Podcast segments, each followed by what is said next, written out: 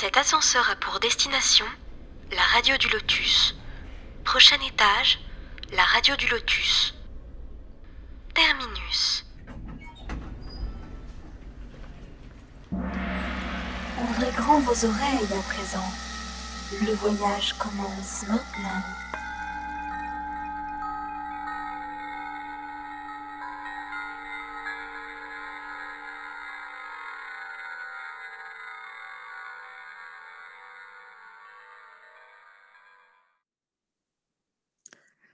Bonsoir à tous, bienvenue sur la radio du Lotus, Caroline au micro. Et pour partager ce micro, Michael, bien sûr. Bonsoir, Michael. Bonsoir, Caro, et bonsoir à tous. Alors, nous sommes également en compagnie de Daniel. Ah oui, toujours Bonsoir. présent. hein. Bonsoir, Caro. Bonsoir, Mika. Et ce soir, nous allons parler de la pluralité des mondes. Et oui, car il serait présomptueux de penser que nous sommes seuls dans l'univers. Et pour euh, nous en parler, nous accueillons avec plaisir, comme chaque mardi, Charles Kempf, président de la Fédération Spirit française. Bonsoir, Charles. Bonsoir Caroline, bonsoir Michael, Bonsoir. bonsoir, Bonsoir. Daniel, bonsoir à tous. Bonsoir. Bonsoir à tous. Bienvenue.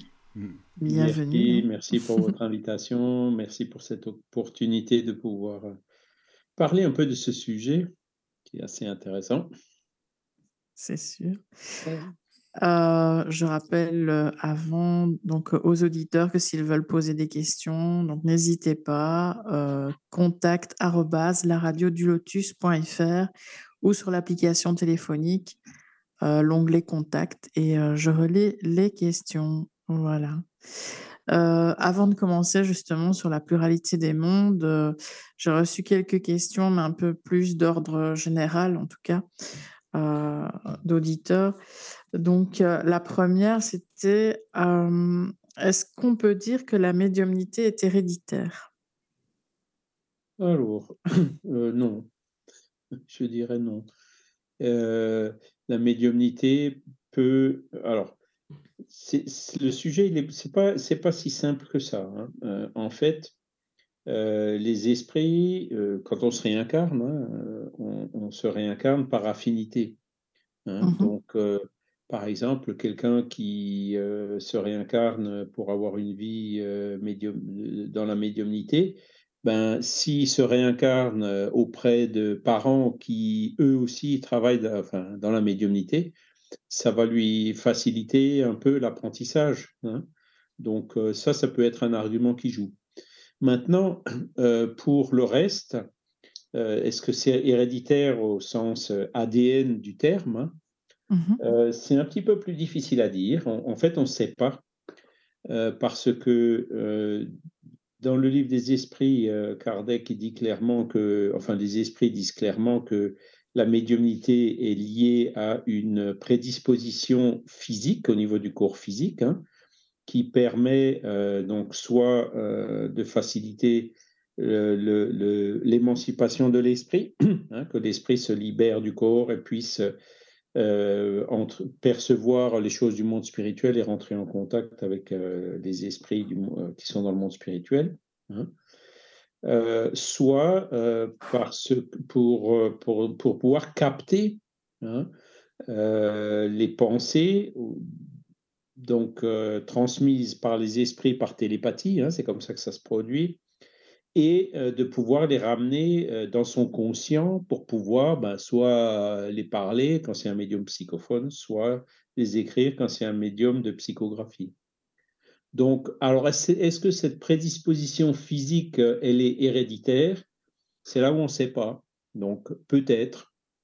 Mais Mhm. on- en général, euh, on a plutôt tendance à dire non. Beaucoup de personnes disent oui, j'ai hérité ça de mon père ou de ma grand-mère. Ou... On, on entend souvent euh, ce genre d'affirmation, mais bon, euh, c'est, est-ce que c'est une. euh, est-ce qu'ils l'ont hérité de façon physique ou est-ce qu'ils l'ont hérité euh, spirituellement Il reste encore à, à- à discerner. Voilà. Mais en général, j'aurais tendance à dire non. D'accord. Mhm. Alors, une autre question. Un esprit guide est-il présent tout au long de la vie de la personne ou est-ce que la personne en change? Alors, la, règle générale, c'est on a un esprit guide qui est présent euh, pendant toute la vie de la personne. D'accord? Euh, Les changements, si changement il y a, se font de façon assez rare, voire même exceptionnelle. Et si le changement doit se faire, ça se fera de façon quasi transparente pour le protéger, c'est-à-dire qu'il ne se rendra pas compte ah, du changement de, guide spirituel et ce sera fait de façon organisée, euh, continue, sans qu'il y ait d'interruption, etc.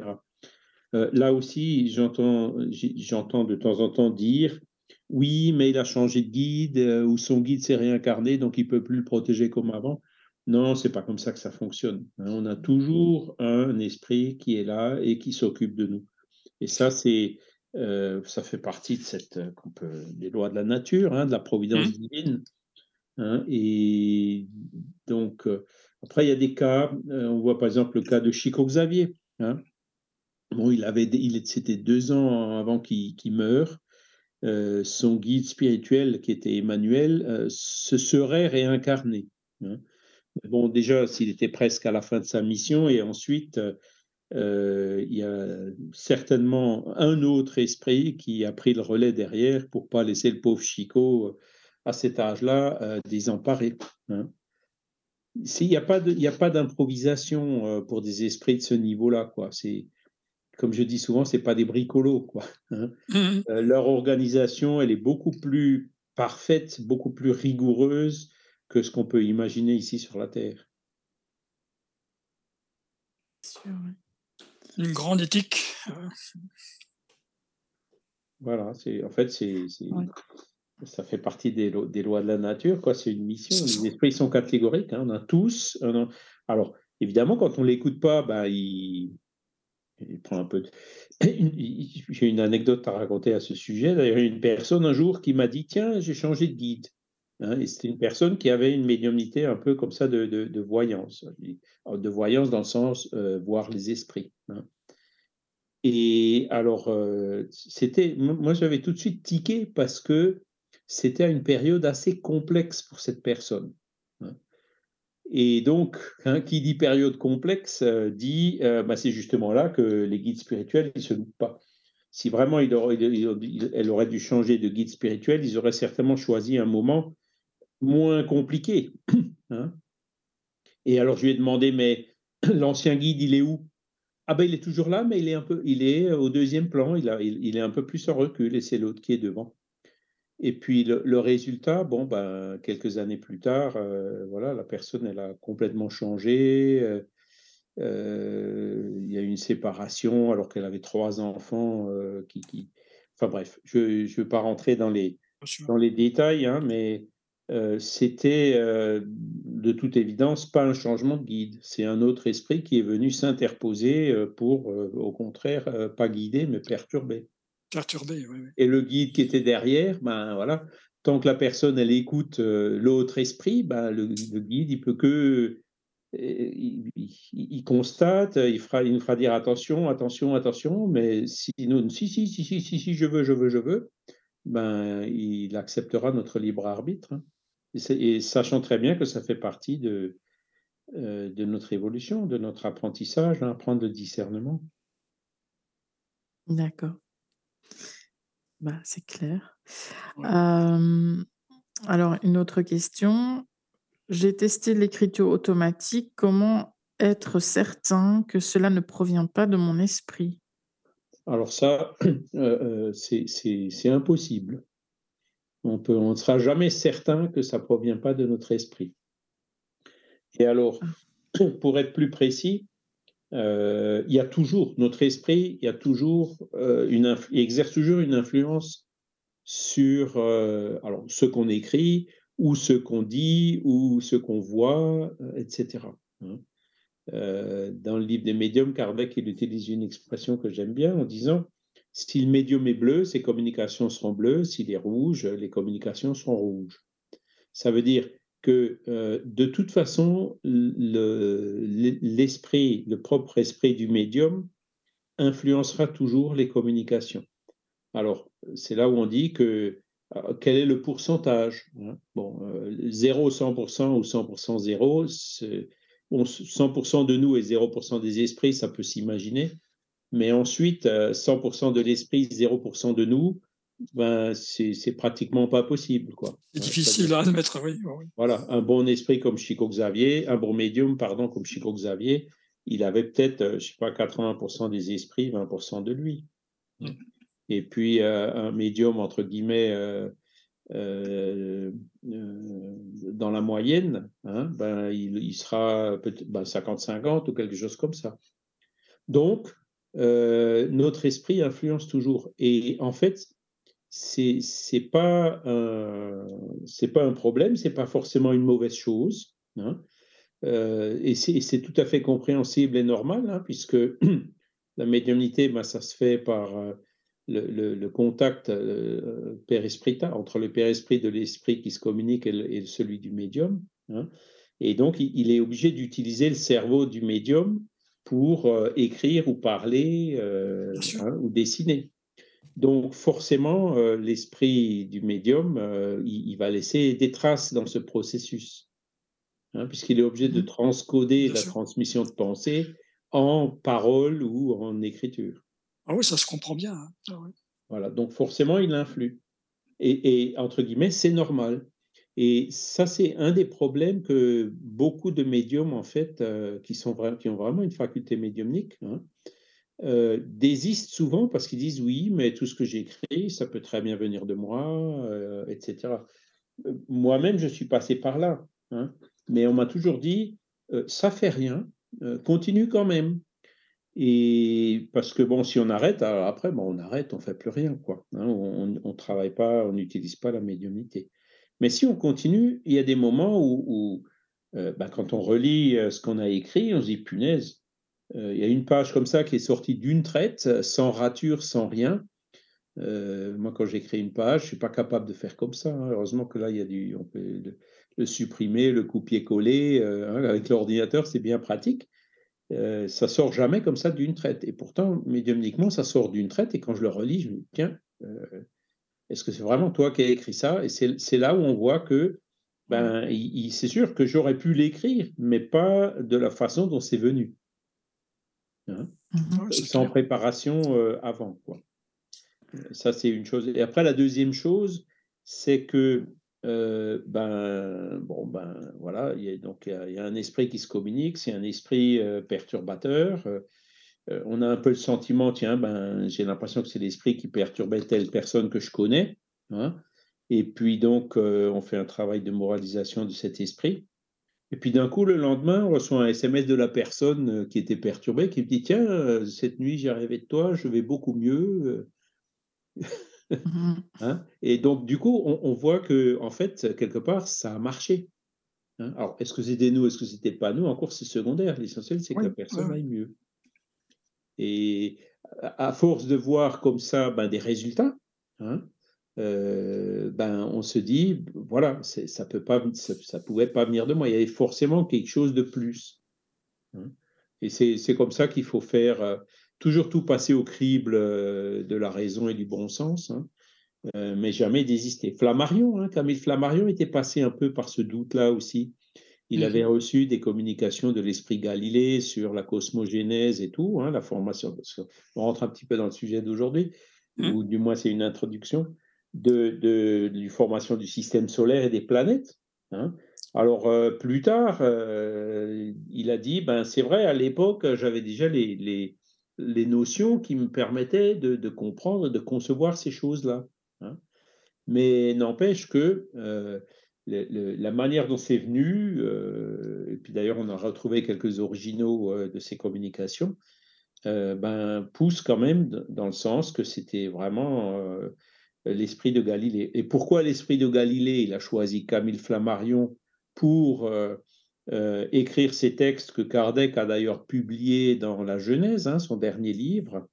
Mais c'est tout simplement parce que euh, l'esprit, il arrivera d'autant mieux à communiquer qu'il trouvera dans le cerveau du médium les outils qui sont nécessaires, avec les mots qui vont bien, etc. ça ira beaucoup mieux. Hein. Si, si un esprit veut faire jouer, écrire un morceau de musique, ben, il va de préférence choisir quelqu'un qui est dans cette vie ou qui a été dans une vie précédente musicien, parce qu'il y Mmh retrouvera dans son, dans son cerveau quoi, dans les, les, euh, les outils qui sont nécessaires euh, pour pouvoir s'exprimer. hein. C'est la même chose, par exemple, quand un esprit, euh, quand le médium il reçoit un- une communication dans une langue qu'il ne connaît pas. Hein, c'est ce que Bozzano il a appelé la xénoglossie. hein. Le médium qui parle ou qui écrit une langue qu'il ne connaît pas. Euh, en général, c'est une langue qu'il connaissait dans une vie passée. Parce que si c'est vraiment une langue qu'il ne connaissait pas, il faudrait que euh, l'esprit lui fasse dessiner euh, les lettres l'une après l'autre. Ce serait un travail euh, de fou, quoi. hein. Donc euh, là aussi, on se rend compte que ben, est obligé de chercher les, médiums qui ont le cerveau qui permet justement d'exprimer ce qu'il veut, veut exprimer.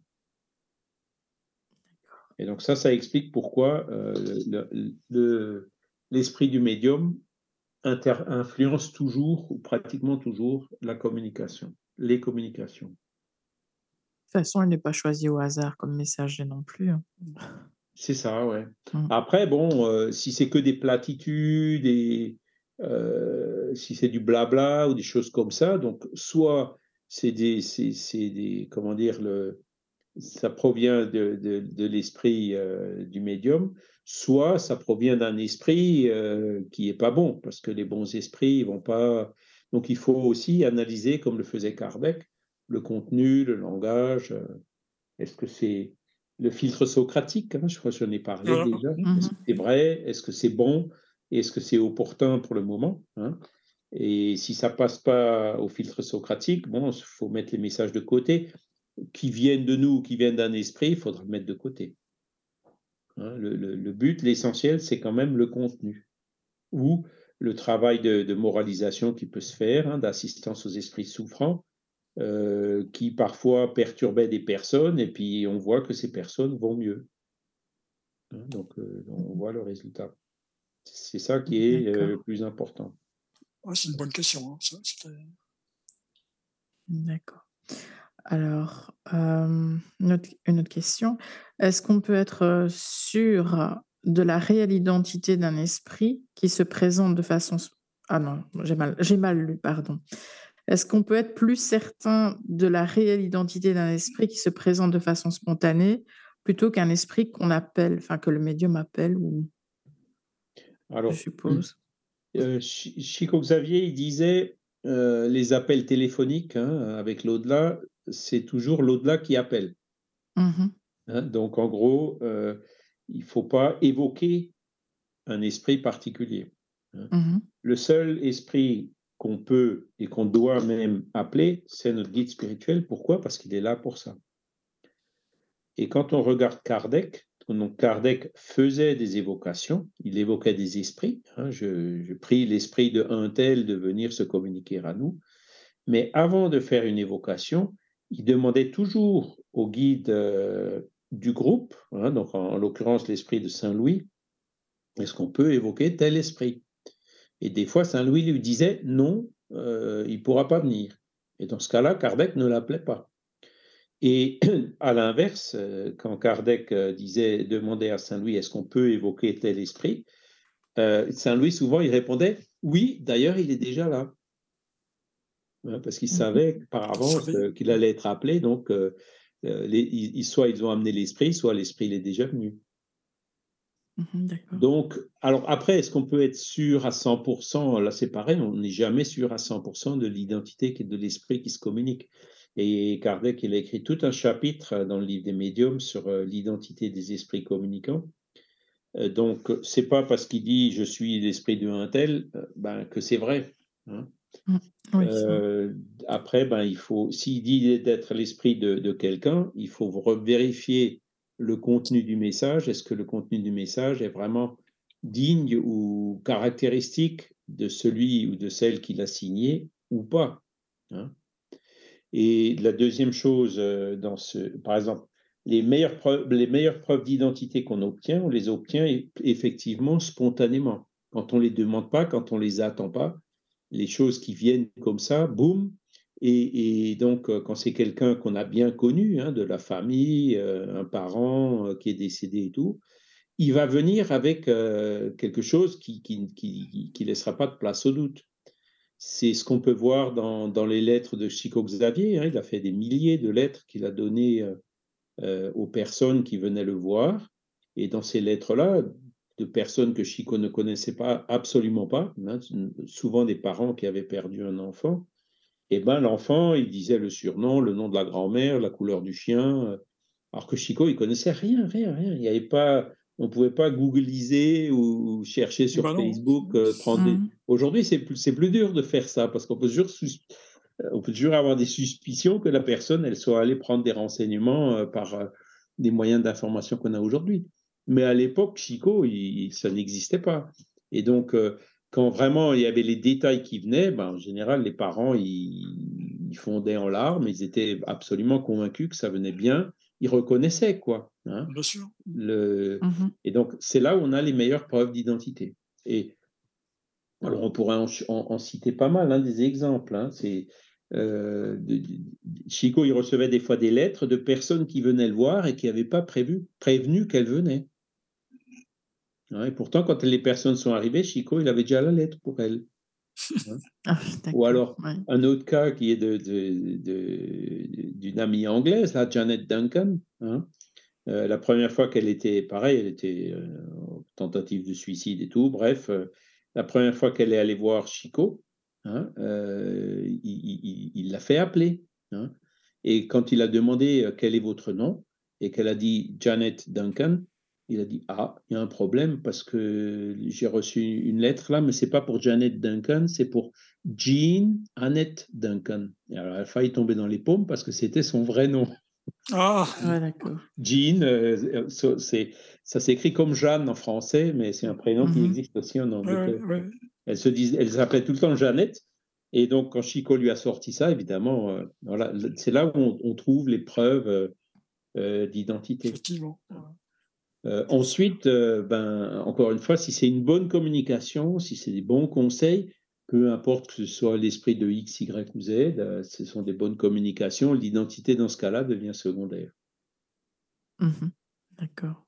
Mais être pro... Bah, ils viennent pas en montrant leurs empreintes digitales des esprits. Hein, donc on n'est jamais sûr.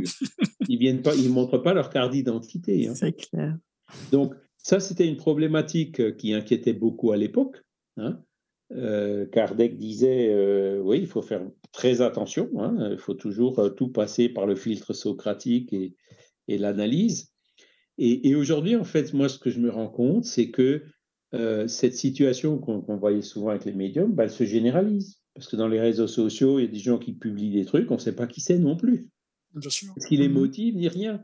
Donc, on est constamment être obligé, on est constamment aujourd'hui obligé d'être sur nos gardes, pas seulement pour les communications médiumniques, mais pour toutes les informations ah, pour toute info, qui nous tombent dessus à longueur de journée. Hein. Mmh. C'est sûr. Euh, il y avait une autre question. Un esprit peut-il se retrouver à échanger dans deux séances médiumniques simultanées, mais à des endroits différents, forcément? Oui, oui, bien sûr. Les esprits, enfin les esprits élevés surtout, ils ont le don d'ubiquité. Hein. Mmh Et ils peuvent être à plusieurs endroits en même temps, euh, faire plusieurs choses en parallèle. Euh. la distance n'est pas un problème pour eux. Hein. Ils, se, se déplacent de façon instantanée ou quasi instantanée d'un endroit à l'autre. Donc ils peuvent très bien être, euh, comment dire, pour nous, hein, présents à deux endroits en même temps. D'accord. Et donc, quand une personne décède, elle peut se montrer à plusieurs personnes de la famille au même moment? Elle peut, oui. Si c'est un esprit élevé qui a la capacité de faire, oui, elle pourra le faire. Ah oui. D'accord. dernière question. Faut-il tenir compte des informations de santé qu'un esprit pourrait fournir? Alors, euh, c'est pareil, donc le, guide spirituel, ben, c'est sûr qu'il va nous aider. Hein, euh, maintenant, euh, voilà, c'est là où il faut être doublement prudent. Hein. Mmh Parce que, bon, autant il peut y avoir un bon esprit qui va nous donner de bons conseils, autant il peut y avoir des esprits qui cherchent à nous mettre les bâtons dans les roues, Surtout pour nous la donner de santé. mauvais conseils en ça. se faisant passer pour un bon esprit. Mm. Donc, euh, là aussi, le discernement s'applique. Et puis, quand on ne sait pas, eh ben, il vaut mieux aller voir quand même, enfin, il faut de toute façon quand même aller voir le- un médecin Mmh, c'est sûr. pour, euh, pour euh, voilà, parce que tout n'est pas spirituel, hein, contrairement à ce qu'on dit. Même si c'est une maladie spirituelle qu'elle commence à donner des symptômes sur le corps, eh ben, il faut traiter ces symptômes sur le corps. hein. si je sais pas une obsession, s'il y a un déséquilibre hormonal, eh ben, il faut rééquilibrer. hein. Quand le corps est atteint, il faut soigner le corps, hein, donc il faut aller chez le médecin. Euh, et ça n'empêche pas, en parallèle, de traiter euh, la cause, hein, si, si, si on arrive à, l'identifier.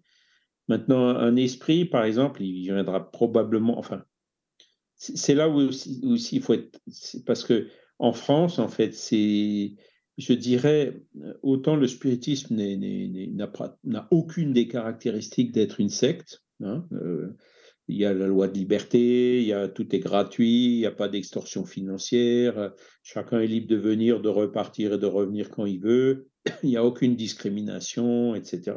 hein. Autant euh, ce qui inquiète le plus, ce sont des discours euh, que les spirites ne doivent pas faire, du genre euh, tout est spirituel, on n'a plus besoin de médecine.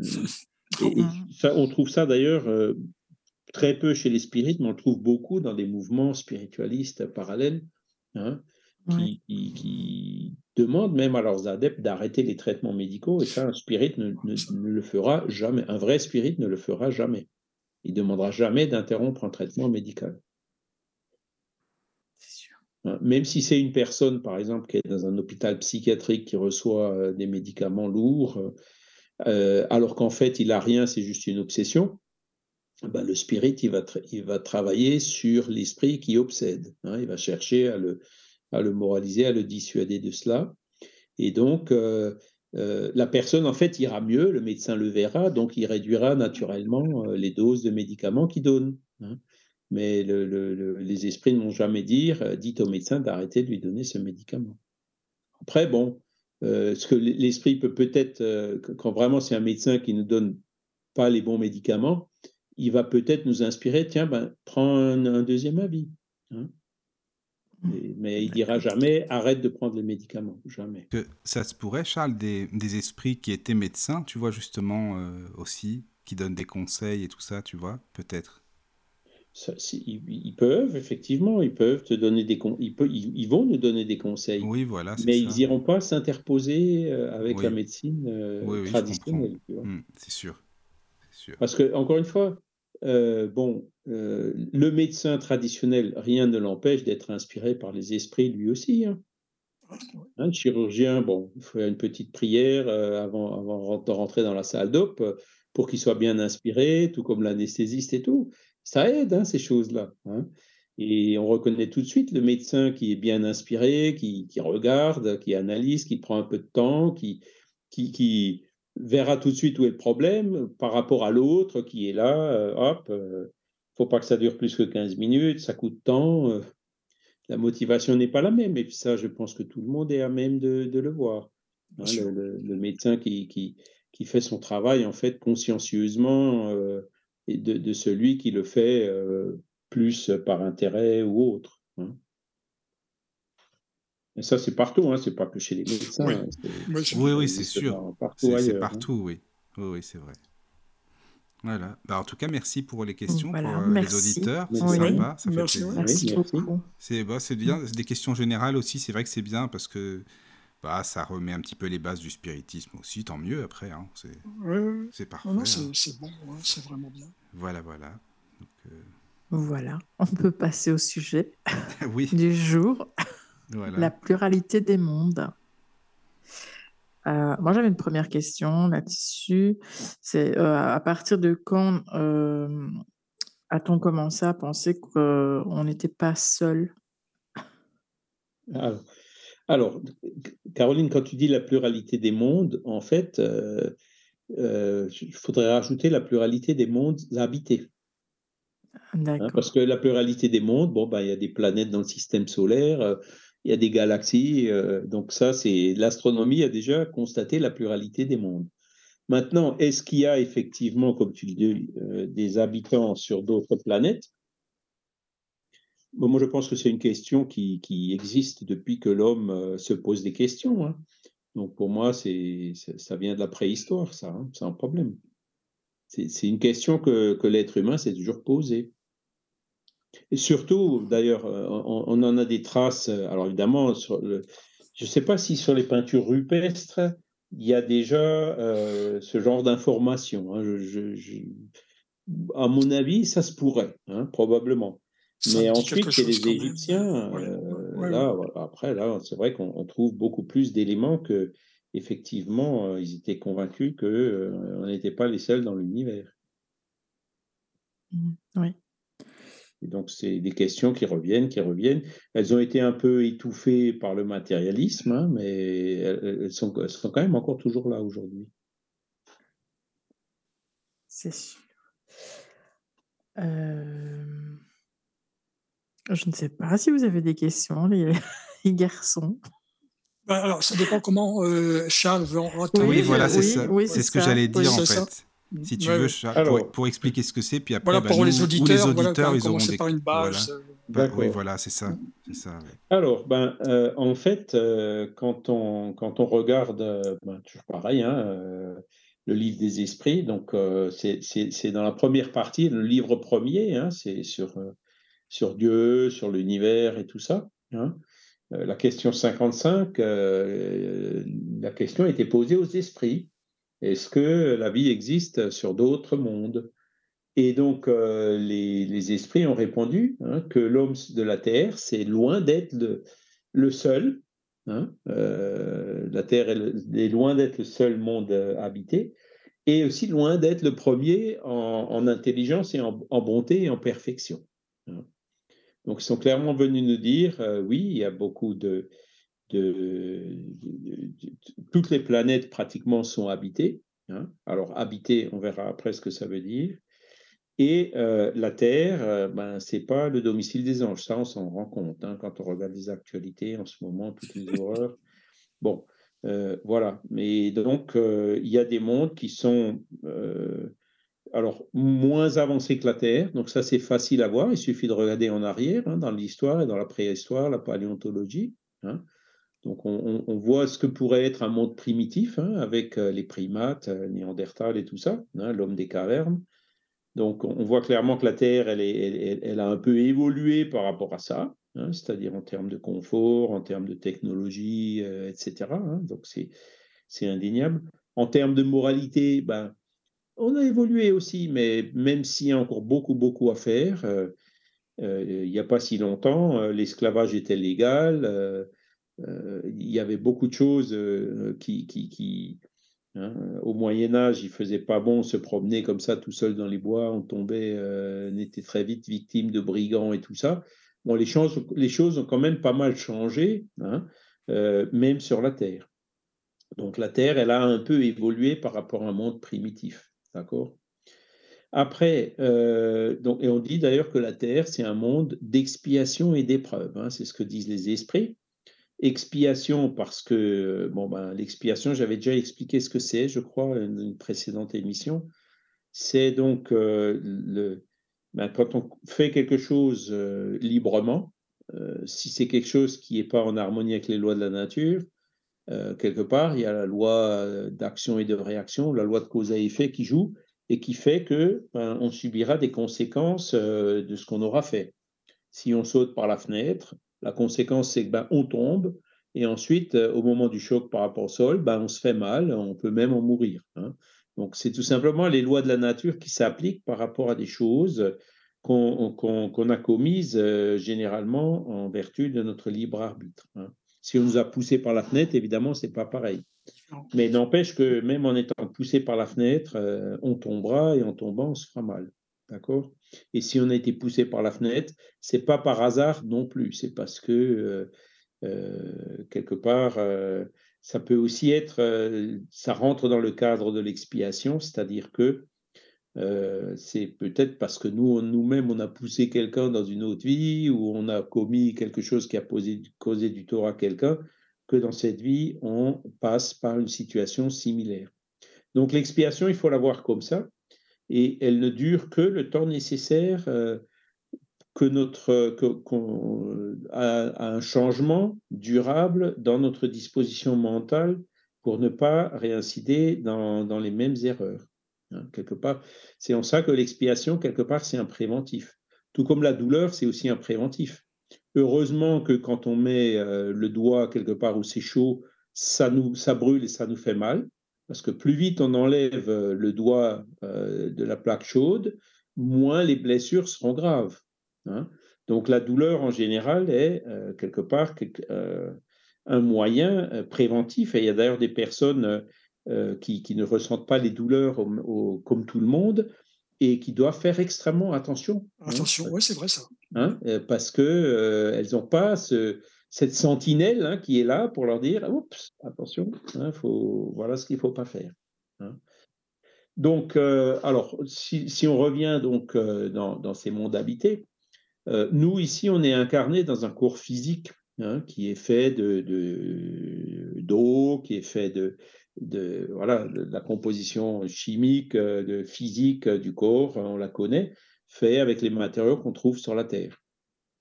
D'accord? Et parce qu'on s'est incarné, donc c'est de la matière végétale, l'embryogénèse, etc. Hein. c'est, euh, donc on, a un corps, on est nous sommes des esprits incarnés dans un corps matériel. L'homme préhistorique, c'était pareil. Hein. Maintenant, dans d'autres planètes ou des planètes plus évoluées que la Terre, les esprits ne se réincarnent plus comme nous. Hein.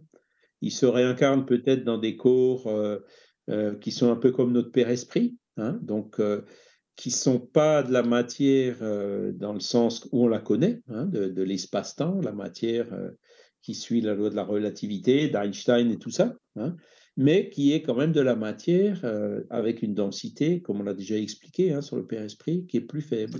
Donc, plus On a envoyé des caméras et des robots sur Mars pour voir s'il y avait des bonhommes verts. On n'a pas vu les bonhommes verts. On se rend compte qu'il y a, bah tiens, même si on voit plus d'eau, euh, on voit qu'il y en avait euh, il y a un certain temps. Il y a peut-être même de l'eau. Il y a un météorite, je crois, qui est tombé il n'y a pas longtemps sur Mars et où, ils, ont, ils ont réussi à voir des molécules d'eau, quelque chose comme ça. Donc, il y, aurait de l'eau sous terre euh, sur Mars. Hein. Mais n'empêche que les bonhommes verts, on ne les a toujours pas vus. Donc, il se peut que sur Mars, enfin, il est même pratiquement sûr que sur Mars, il n'y ait pas de vie au sens où nous on l'entend, dans les mêmes conditions que, que nous. Hein. Bien sûr. Il n'y a pas d'atmosphère, etc. Donc, la, vie ne serait pas possible comme sur la Terre. Mais rien n'empêche qu'il y ait sur Mars des esprits euh, qui habitent et puis que, la caméra du robot n'a pas réussi à filmer. Hein. Tout comme sur Terre, on, a, on est incarné, mais aussi des esprits qu'on ne voit pas. Hein. Et après, ben, ça s'applique euh, à toutes les autres planètes, voire même plus que ça, puisque euh, quand vous lisez la littérature spirit, il vous parle de cités spirituelles comme nos solars. Nos solars, ils disent, ben, c'est au-dessus du Brésil quelque part. Ah bon? Alors, c'est où? Est-ce que c'est euh, est-ce que les avions passent au travers? Non, c'est plus haut que ça. Ah bon? Et puis, s'il y a une fusée qui passe, euh, euh, hein, donc c'est près de la Terre quelque part, et donc même un endroit qui est dans l'espace, hein, ben, il peut y avoir, comment dire, une ville entre guillemets spirituelle faite de cette même matière qui pour nous n'est pas tangible, et dans laquelle il y a, ben, comme on le voit dans nos solars, des maisons, des ministères c'est ça qui est, extraordinaire. Hein, il y a des esprits partout, les esprits sont partout. Donc, c'est pour ça la pluralité des mondes habités, nous, bon, euh, voilà, euh, pour, pour le spirit, c'est. Jésus déjà le disait, hein, euh, il y a plusieurs demeures dans la maison de mon Père. Et ça, clairement, ça, c'est une allusion très claire à la pluralité des mondes habités. Hein. les mondes physiques incarnés et les mondes des, esprits pour les désincarnés, pour les esprits. Oui, la maison de mon père, c'est l'univers, quoi. C'est l'univers, c'est ça. L'univers. Et puis aujourd'hui, donc la science progresse. Donc euh, ça y est, on a découvert. Euh, ben, alors j'ai pas regardé, je voulais regarder juste avant l'émission, mais bon, on trouvera ça sur internet sans problème. euh, combien d'exoplanètes ont déjà été Oui, c'est ce que je voulais dire. Voilà. Et il y en a plein, plein. Et c'est- ça se chiffre en milliers déjà. En hein. milliers Pas- maintenant, Pas beaucoup plus. hein. Et, et y compris des planètes qui, par rapport à leur taille et leur distance par rapport à leur étoile, s- pourraient présenter des conditions tout à fait similaires à la Terre. Donc là, aujourd'hui, les scientifiques euh, euh, se, rendent à l'évidence, hein. c'est-à-dire que si sur Terre il y a de la vie, et puis ça, bon, euh, on est bien forcé de le constater, ben, il est hautement probable qu'il y ait aussi de la vie sur plein d'autres planètes. Hein, Et puisqu'il y en a 4700. 1700, ben voilà. 4 4700. 4700, voilà. Et puis, et puis en plus, maintenant, ils sont en train de, de- de développer un système pour les détecter Pour automatiquement. les têter. Oui, oui, oui. oui. ça va monter Mhm. exponentiellement, hein, ça c'est sûr. Oh, oui. Et puis après, statistiquement, donc on les observe évidemment sur les étoiles qui sont proches euh, euh, de notre système solaire. Mais après, bon, ben, on peut faire des projections par rapport euh, euh, aux étoiles qui sont plus lointaines, voir les autres galaxies, etc. hein, Où, où donc on se rendra compte que, ben, voilà, des planètes avec des conditions comme la Terre, il y en, a, il y en aura des millions, euh, si pas des milliards. Mm. Donc aujourd'hui, euh, la, la question qui se pose, c'est justement comment la vie elle est apparue sur la Terre. hein. Ça, c'est un énigme qui est, qui est pour, pour les scientifiques encore aujourd'hui, hein, parce que s'ils font des, calculs de, probabilité, hein, déjà euh, pour que, pour que l'univers se produise avec le Big Bang et tout, de façon tellement bien réglée euh, qu'on peut être là aujourd'hui pour en parler, hein, avec ce, réglage fin au départ de l'univers, cette entropie euh, qui au départ, euh, tout est hyper ajusté, hein, euh, hyper organisé. Euh, comme par exemple, euh, ben, euh, on, a de l'eau avec euh, une, espèce de soupe de, molécules organiques euh, qui sont des morceaux de molécules qui, composent, qui peuvent composer une protéine. Ben, prendre ces morceaux et puis le faire, qu'est-ce qui fait de sorte qu'elles s'assemblent en une protéine? Ben, les calculs, c'est une chance sur 10 puissance 100. Enfin, c'est des chiffres qu'on n'arrive pas à concevoir. En gros, ça veut dire zéro, quoi. Et, donc, euh, aujourd'hui, la science en arrive aussi justement par l'examen euh, de, l'apparition de la vie sur la Terre, euh, de l'examen de l'univers et, de l'examen de ces questions comme la pluralité des mondes habités à, la question fondamentale qui est eh ben, il faut qu'il y ait derrière tout ça une intelligence, un créateur, hein, et on arrive donc aux notions de Dieu. hein. Comme, euh, l'ont montré là les auteurs du livre Dieu, la science, l'épreuve, qui est sorti il y a, deux, ans, à peu près. hein. Et, donc, euh, le, fond du livre, bah, c'est justement ça, hein, de, voir toutes ces énigmes scientifiques euh, qui, nous poussent dans, cette constatation que euh, c'est pas le hasard qui a créé tout ça. Le hasard, euh, c'est pas possible. Ou alors, faudrait qu'il y ait une infinité d'univers parallèles, et là, on tombe dans des conjectures, on n'en finit plus. Quoi. Pas, on n'a pas plus prouvé qu'il y a une, une infinité d'univers parallèles que euh, qu'il y a un créateur. hein. Puis l'hypothèse du créateur, c'est quand même la plus simple. hein. Donc euh, voilà. hein. Et donc, euh, quand on parle de Dieu, effectivement, est-ce qu'il a fait toutes ces, étoiles uniquement euh, pour qu'on puisse euh, avoir récréé notre vision hein? Euh, Quand on regarde le ciel, euh, non, euh, il ne fait rien d'inutile et c'est pour ça que euh, tous ces mondes euh, euh, tout, ce qu'on arrive à apercevoir dans l'univers euh, ont un but beaucoup plus fort euh, que ce qu'on peut, euh, que ce qu'on peut, que ce qu'on peut penser ou de ce qu'on peut leur attribuer. D'accord. Et donc, euh, le, le monde d'expiation, c'est le nôtre, en fait.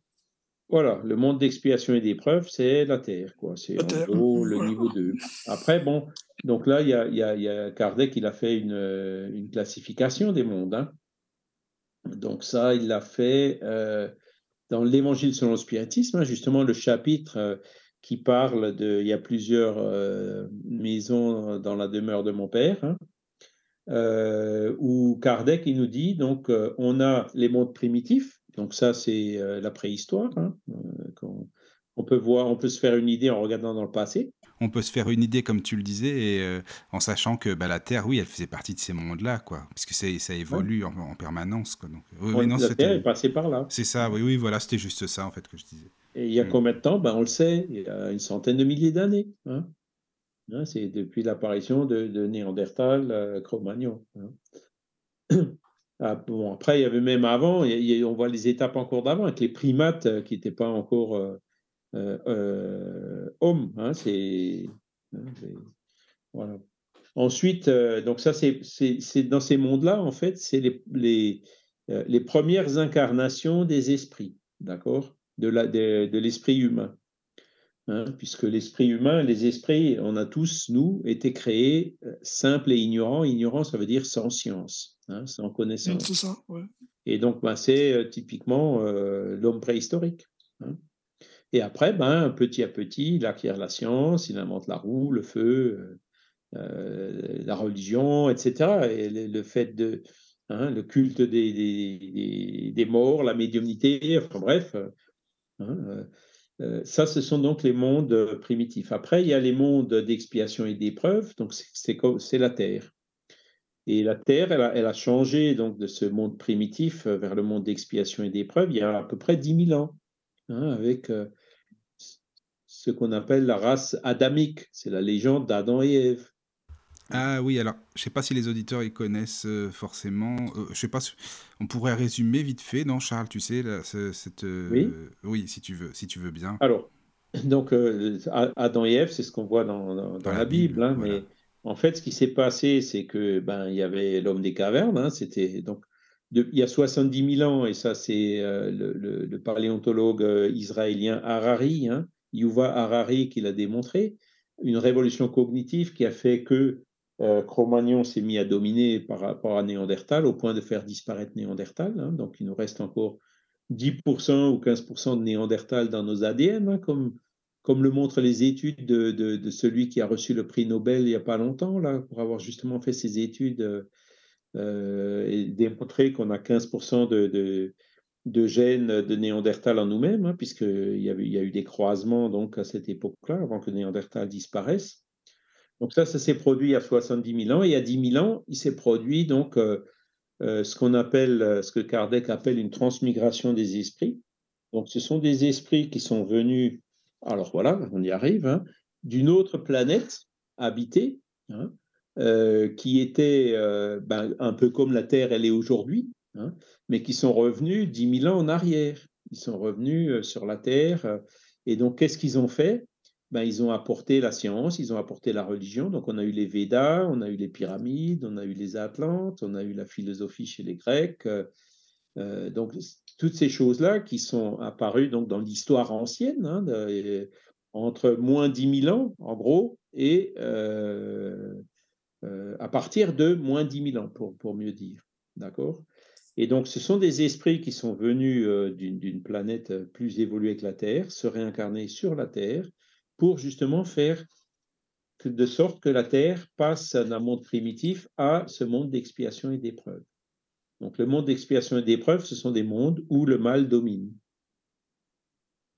Et c'est encore malheureusement le cas aujourd'hui. Hein. On regarde ces guerres, les atrocités qui se commettent pendant ces guerres, l'autre qui profite qu'il y a une guerre pour aller taper sur les Kurdes. Enfin, je passe les détails, mais c'est affreux ce qu'on voit. Hein. Mmh.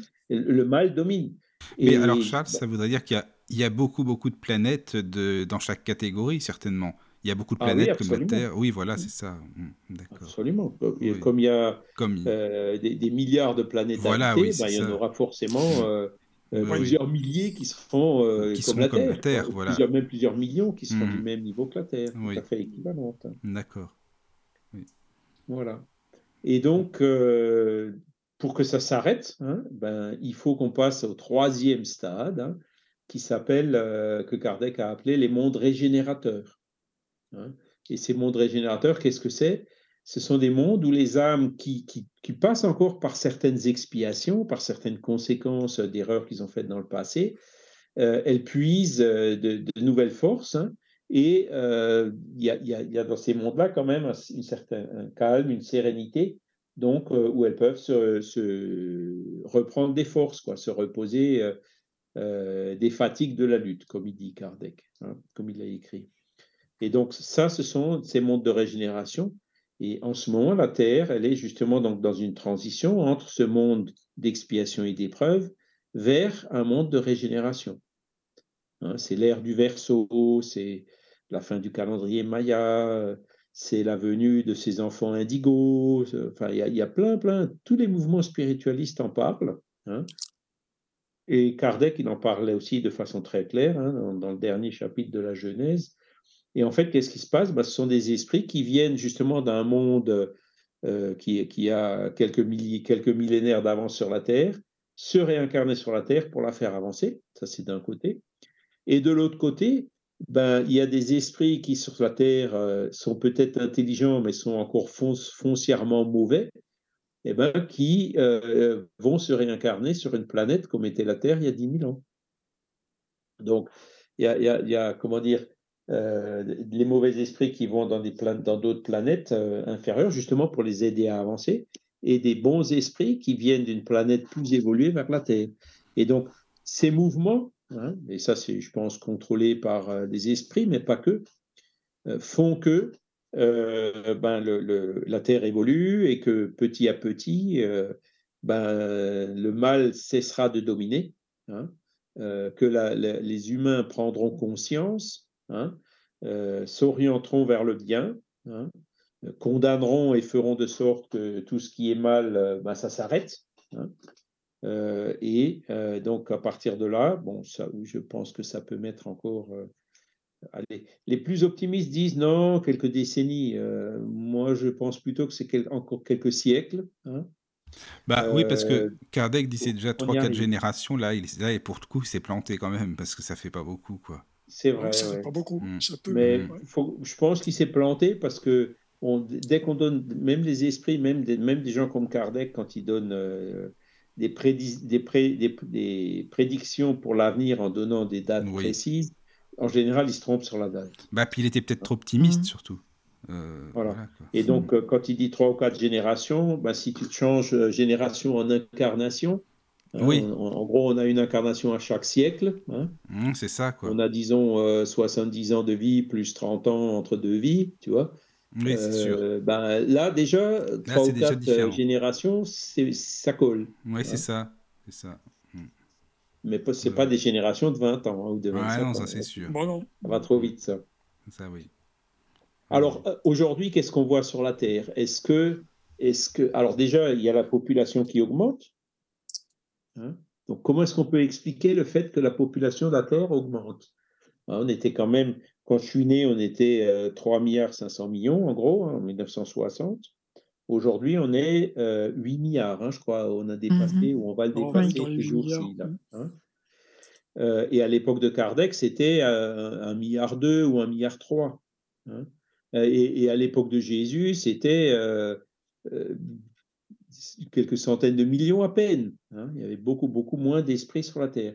Donc d'où viennent tous ces esprits qui, qui, qui, qui, peuplent la Terre.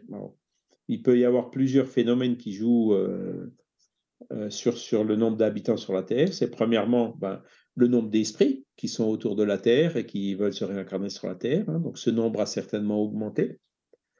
Et euh, il y a aussi justement l'intervalle entre la désincarnation et la réincarnation. Si on se réincarne plus vite, ben forcément, la population de la Terre augmente, même si le nombre d'esprits qui sont là euh, n'augmente pas. Hein, c'est mmh calculé assez facilement. D'accord? Et, mais, mais, là, on voit quand même que bon, on est passé de, de 3 millions 5 à 3 milliards 5 pardon, à 8 milliards euh, en, en, une soixantaine d'années, donc c'est quand même euh, énorme. Et, et, quand on observe les humains aujourd'hui, est-ce que ce sont des bons esprits qui sont venus? Ben, pas vraiment. Hein. Non, C'est, il y, a même euh, Léon Denis qui dit à un endroit, bon, euh, nous en tant, en tant qu'individu, en tant qu'esprit, on évolue. Et il, il, a même tendance à dire que euh, ben, la société en général, humaine, évolue moins vite que les individus qui la composent. Et il, il, dit, il dit que la raison pour ça, c'est que eh ben, euh, il y a encore sur Terre des esprits qui arrivent de mondes euh, qui sont euh, équivalents, voire même encore un peu inférieurs à la Terre. D'accord? Alors pourquoi, pourquoi tout ça, ça se passe? Et qu'est-ce qui fera qu'à un moment donné, tout en respectant bien sûr la liberté, le libre arbitre, hein, qui, qui, qui, est Hein. Euh, il y, a des esprits qui euh, décident ou qui soient amenés, entre guillemets, hein, par, euh, par, le, par la force des choses, à se réincarner sur une planète inférieure. On peut, on peut, on peut, je, peux donner un exemple. Hein. on, a connu la Première Guerre mondiale, la Deuxième Guerre mondiale, se sont commis des atrocités, il y avait les camps de concentration, l'Holocauste, etc. Bon, euh, les esprits qui ont organisé, qui ont exécuté, qui ont commis ce genre de choses, eh ben, euh, la loi de, de, cause à effet, donc l'expiation dont on a parlé tout à l'heure, fait que, eh ben, il va falloir qu'ils passent par euh, des situations similaires. Mais quand on regarde aujourd'hui, ben, il y, a encore des horreurs qui se commettent.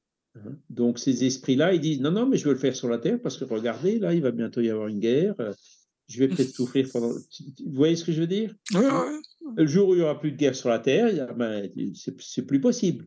Hein. Tu, dois le faire, mais tu ne pourras pas le faire ici. Donc, ils seront bien obligés d'aller le faire. aller ailleurs. Mhm. Sur une planète euh, qui, qui, est un peu moins avancée que la Terre.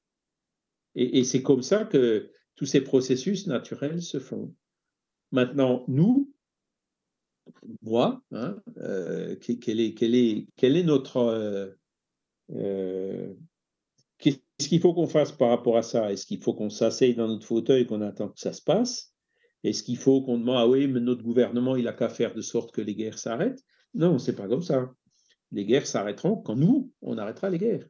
Quand nous, on arrêtera d'avoir des pensées belligérantes, quand on arrêtera cette concurrence à tout va, les compétitions quelles qu'elles soient, euh, euh, les concours de qui est le meilleur, euh, toutes ces situations-là qui, quelque part, sont un petit peu derrière, euh, derrière euh, l'esprit guerrier qui malheureusement existe encore sur la Terre. Hein. Le jour où nous, euh, ben, l'humanité, de plus en plus, la majorité des humains n'accepteront plus la violence, n'accepteront plus les discriminations, ben forcément, parce que les gouvernements, c'est quoi? En plus, nous, dans notre pays, c'est nous qui les élisons. Hein le gouvernement, la société, représente la somme des individus qui la composent. Donc si on veut changer le monde, si on veut changer la société, il faut déjà qu'on se change nous-mêmes. Parce que on ne peut pas changer quelqu'un d'autre, mais on peut se changer soi-même. Donc le seul moyen d'avancer, c'est ça, c'est de travailler à notre amélioration euh, personnelle dans l'intelligence et dans la bonté. Et c'est ça qui, par effet boule de neige, euh, l'exemple qu'on donne aux enfants, aux autres qui sont autour de nous, fera que euh, le monde évoluera. Il évoluera que comme ça. On ne peut pas dire non plus que ce soit en, allez, euh, en temps de réincarnation, on va se retrouver dans un monde supérieur et puis tant d'autres. Il y a des esprits certainement qui vont beaucoup plus rapidement que d'autres, enfin voilà, qui avancent plus rapidement chacun son rythme. Chacun son rythme. Et il y en a qui ne veulent pas se réincarner, donc forcément, bah, ils avancent aussi moins vite. Hein. Ah bah ça c'est sûr. Bah, oui. Ah oui, hein. oui, oui, ça c'est sûr. Et, voilà. Mmh.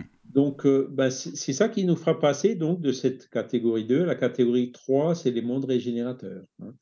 Après, dans les mondes régénérateurs, le mal existe encore, mais il ne pas, euh, il dominera pas comme sur la Terre.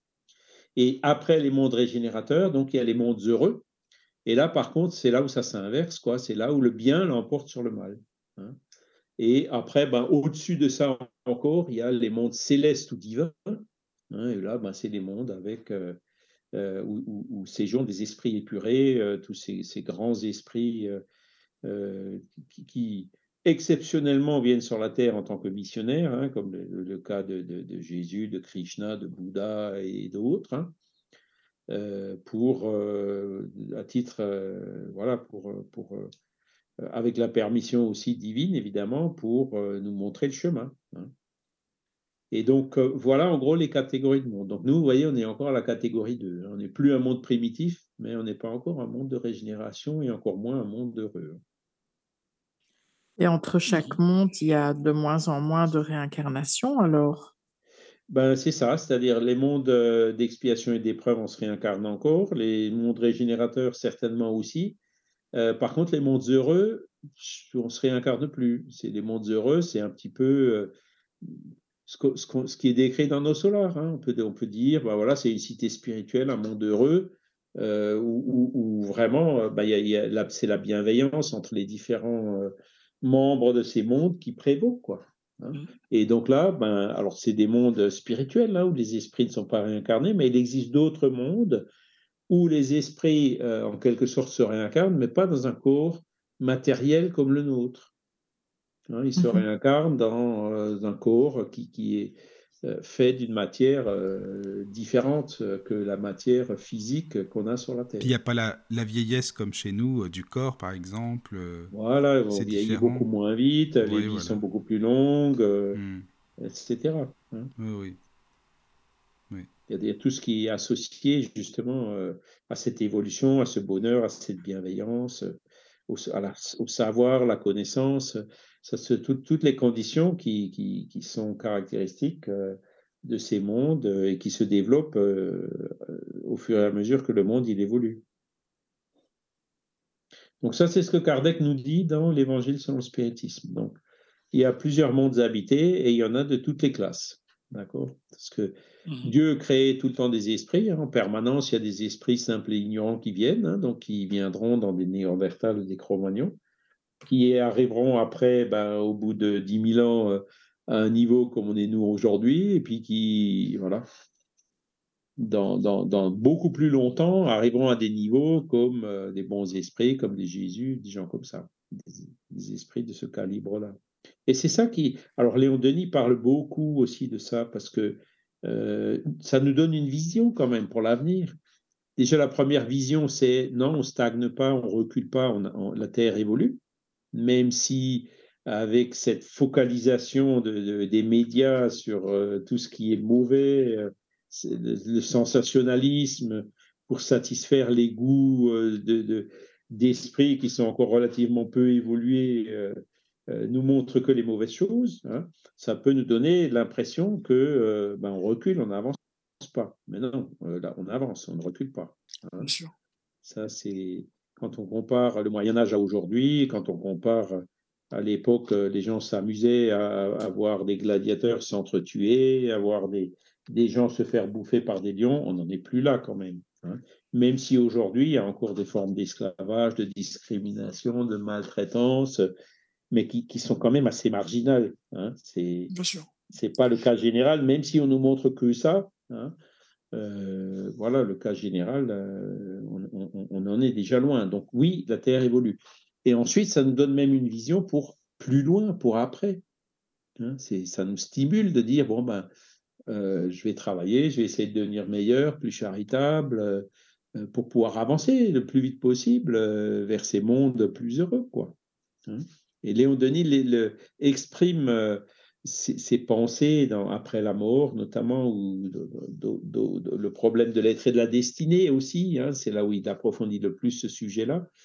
Donc, euh, le, fait de savoir qu'il y a plein de mondes qui sont plus évolués que la Terre, où on a peut-être des amis euh, et où on ira peut-être euh, prochainement. Hein, prochainement, ça peut mettre encore quelques siècles, mais on, est sûr qu'on y arrivera. Hein ben, ça nous donne euh, une vision d'avenir et le, courage et la motivation de, de faire face, de surmonter les épreuves et d'y aller. Hein. Mais il paraît, euh, Charles, je ne sais pas si tu avais lu ça, qu'il y a des esprits euh, qui sont vraiment, euh, enfin je peux pas dire déçus, c'est pas le mot, mais tu sais, qui attendent pour se réincarner sur la Terre, comme une espèce de file d'attente, tu vois, par exemple, et qui voient que des personnes, bah, ils sont là, mais finalement, ils avancent pas, ou alors ils font pas grand-chose dans leur vie, ça va bien, mais comme ci, comme ça, et finalement, ils pourraient avancer plus vite. Et il paraît qu'ils peuvent se dire, euh, bah voilà, mais eux, ils ont eu la chance, l'opportunité de s'incarner, et puis ils n'ont rien fichu finalement, alors qu'on aurait bien voulu être à leur place, enfin, qu'il y a une, longue file d'attente pour s'incarner sur Terre. Je ne sais pas ce que tu en penses. Alors, c'est, je ne sais pas où tu as vu ça, Michael, mais bah, C'est avec Luc qu'on avait parlé de ça, mais je ne sais pas où il a vu en fait. Hein. C'est lui qui en avait parlé. De ça. Il, y a, il, y a, il, y a, récemment, il y a Divaldo Franco qui a fait des affirmations dans ce sens. Ah, hein. bah, peut-être que c'est ça qu'il avait entendu alors. Voilà, c'est, quelque chose qui, qui, est un petit peu dans l'air en ce moment. Ah. Euh, parce que euh, beaucoup d'esprits veulent euh, saisir encore leur chance de ça. pouvoir rester ici. Oui, hein. oui, oui, oui, oui. Et puis, et puis quelque part, euh, ben, enfin, euh, comment dire, euh, on ne peut pas leur refuser. hein. Ah non, c'est sûr. Et après, il y a effectivement des limites physiques. hein. La natalité baisse un peu partout. Ouais, c'est ça. Et donc, s'il y a plus d'esprits qui veulent s'incarner que ce qu'il y a de, de- comment dire, de, de, de conception ou de, de, de, de- de femmes qui tombent enceintes, hein, euh, ben, effecti- peut effectivement expliquer que euh, euh, il puisse y avoir ce qu'on peut, enfin, l'équivalent d'une file d'attente. Oui, c'est Maintenant, ça. bon, c'est- c'est c'est possible, c'est possible. Enfin, je sais pas, c'est ce qu'il Maintenant, avait expliqué. Après, je connais pas vraiment, hein, mais ça peut être logique aussi. Au final, euh, c'est possible. hein. Mm. Mhm. Et, et après, bon, quand il faut faire euh, des choix, Oui, Hein. voilà. Ben, ces choix, ils seront faits sur des critères qui seront à notre niveau indiscutables, qui seront euh, éminemment justes. hein.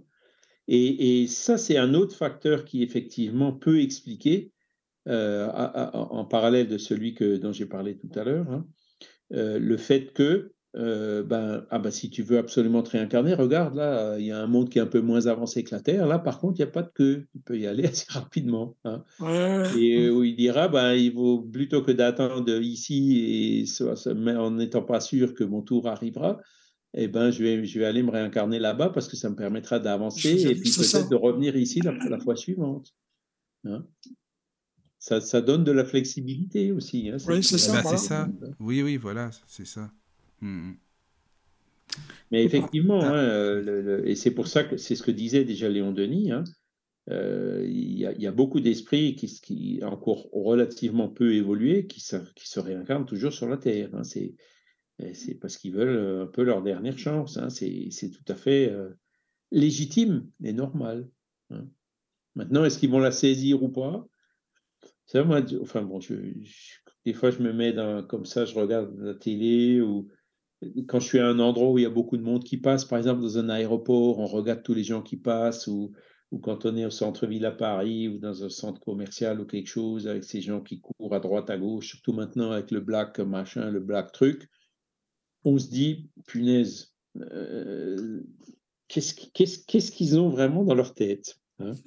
Alors, il doit y en avoir qui sont largement supérieurs à nous, c'est sûr, mais euh, quand on voit, par exemple, ce qui se passe, euh, les magasins qui font des soldes euh, le, le- le matin où il y a la cohue devant la porte et qu'ils ouvrent la porte, euh, les gens qui s'arrachent les, les Ah promotions, ouais, ouais, comme ça, là, on se dit, bon, ils sont plutôt attirés par, par les choses matérielles que par les choses spirituelles.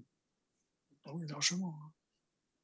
Ah, je- sans porter de jugement, hein, mais, Non, non, non, mais c'est une Voilà. constatation. mais bon, ils, ils sont là, donc c'est des frères et ils vont évoluer, et comme nous on évolue, comme nous on, est- on était, on est peut-être encore un peu comme ça. Euh, voilà, hein, c'est c'est juste, c'est équitable. hein. Mais bon, il y a- à un euh, moment donné, il y aura des impossibilités. Ce que je pense aussi qu'il va y avoir comme impossibilité sur la Terre, c'est, d'ailleurs aujourd'hui, on peut voir qu'il y a même certains scientifiques qui prévoient euh, une extinction de masse au niveau des différentes espèces euh, sylvestres d'animaux et tout. Ben, il y a des endroits où il y a déjà plus de la moitié des espèces qui ont disparu. hein.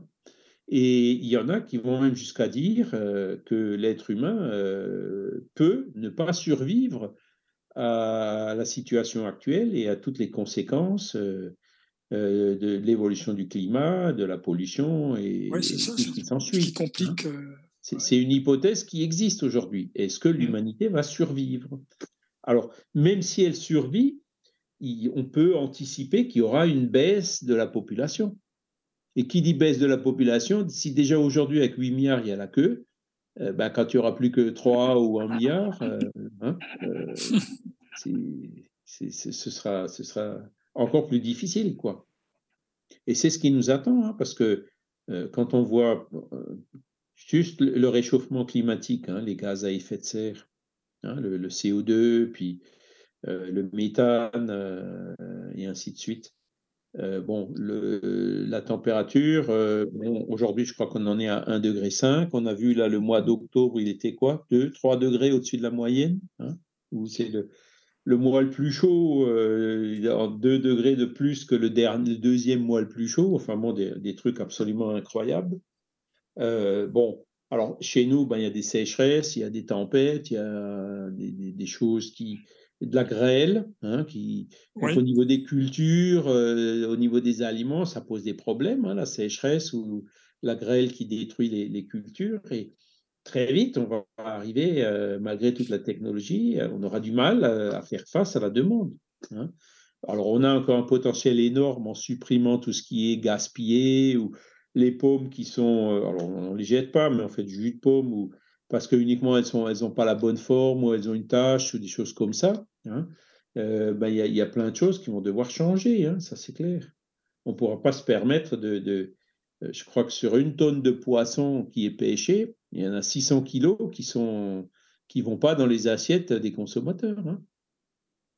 Donc, euh, il, y a beaucoup, beaucoup de choses qui vont devoir changer avec les conséquences du réchauffement climatique le monde de régénération, en quelque sorte, ce ne sera pas un monde de confort matériel comme on a aujourd'hui. Hein.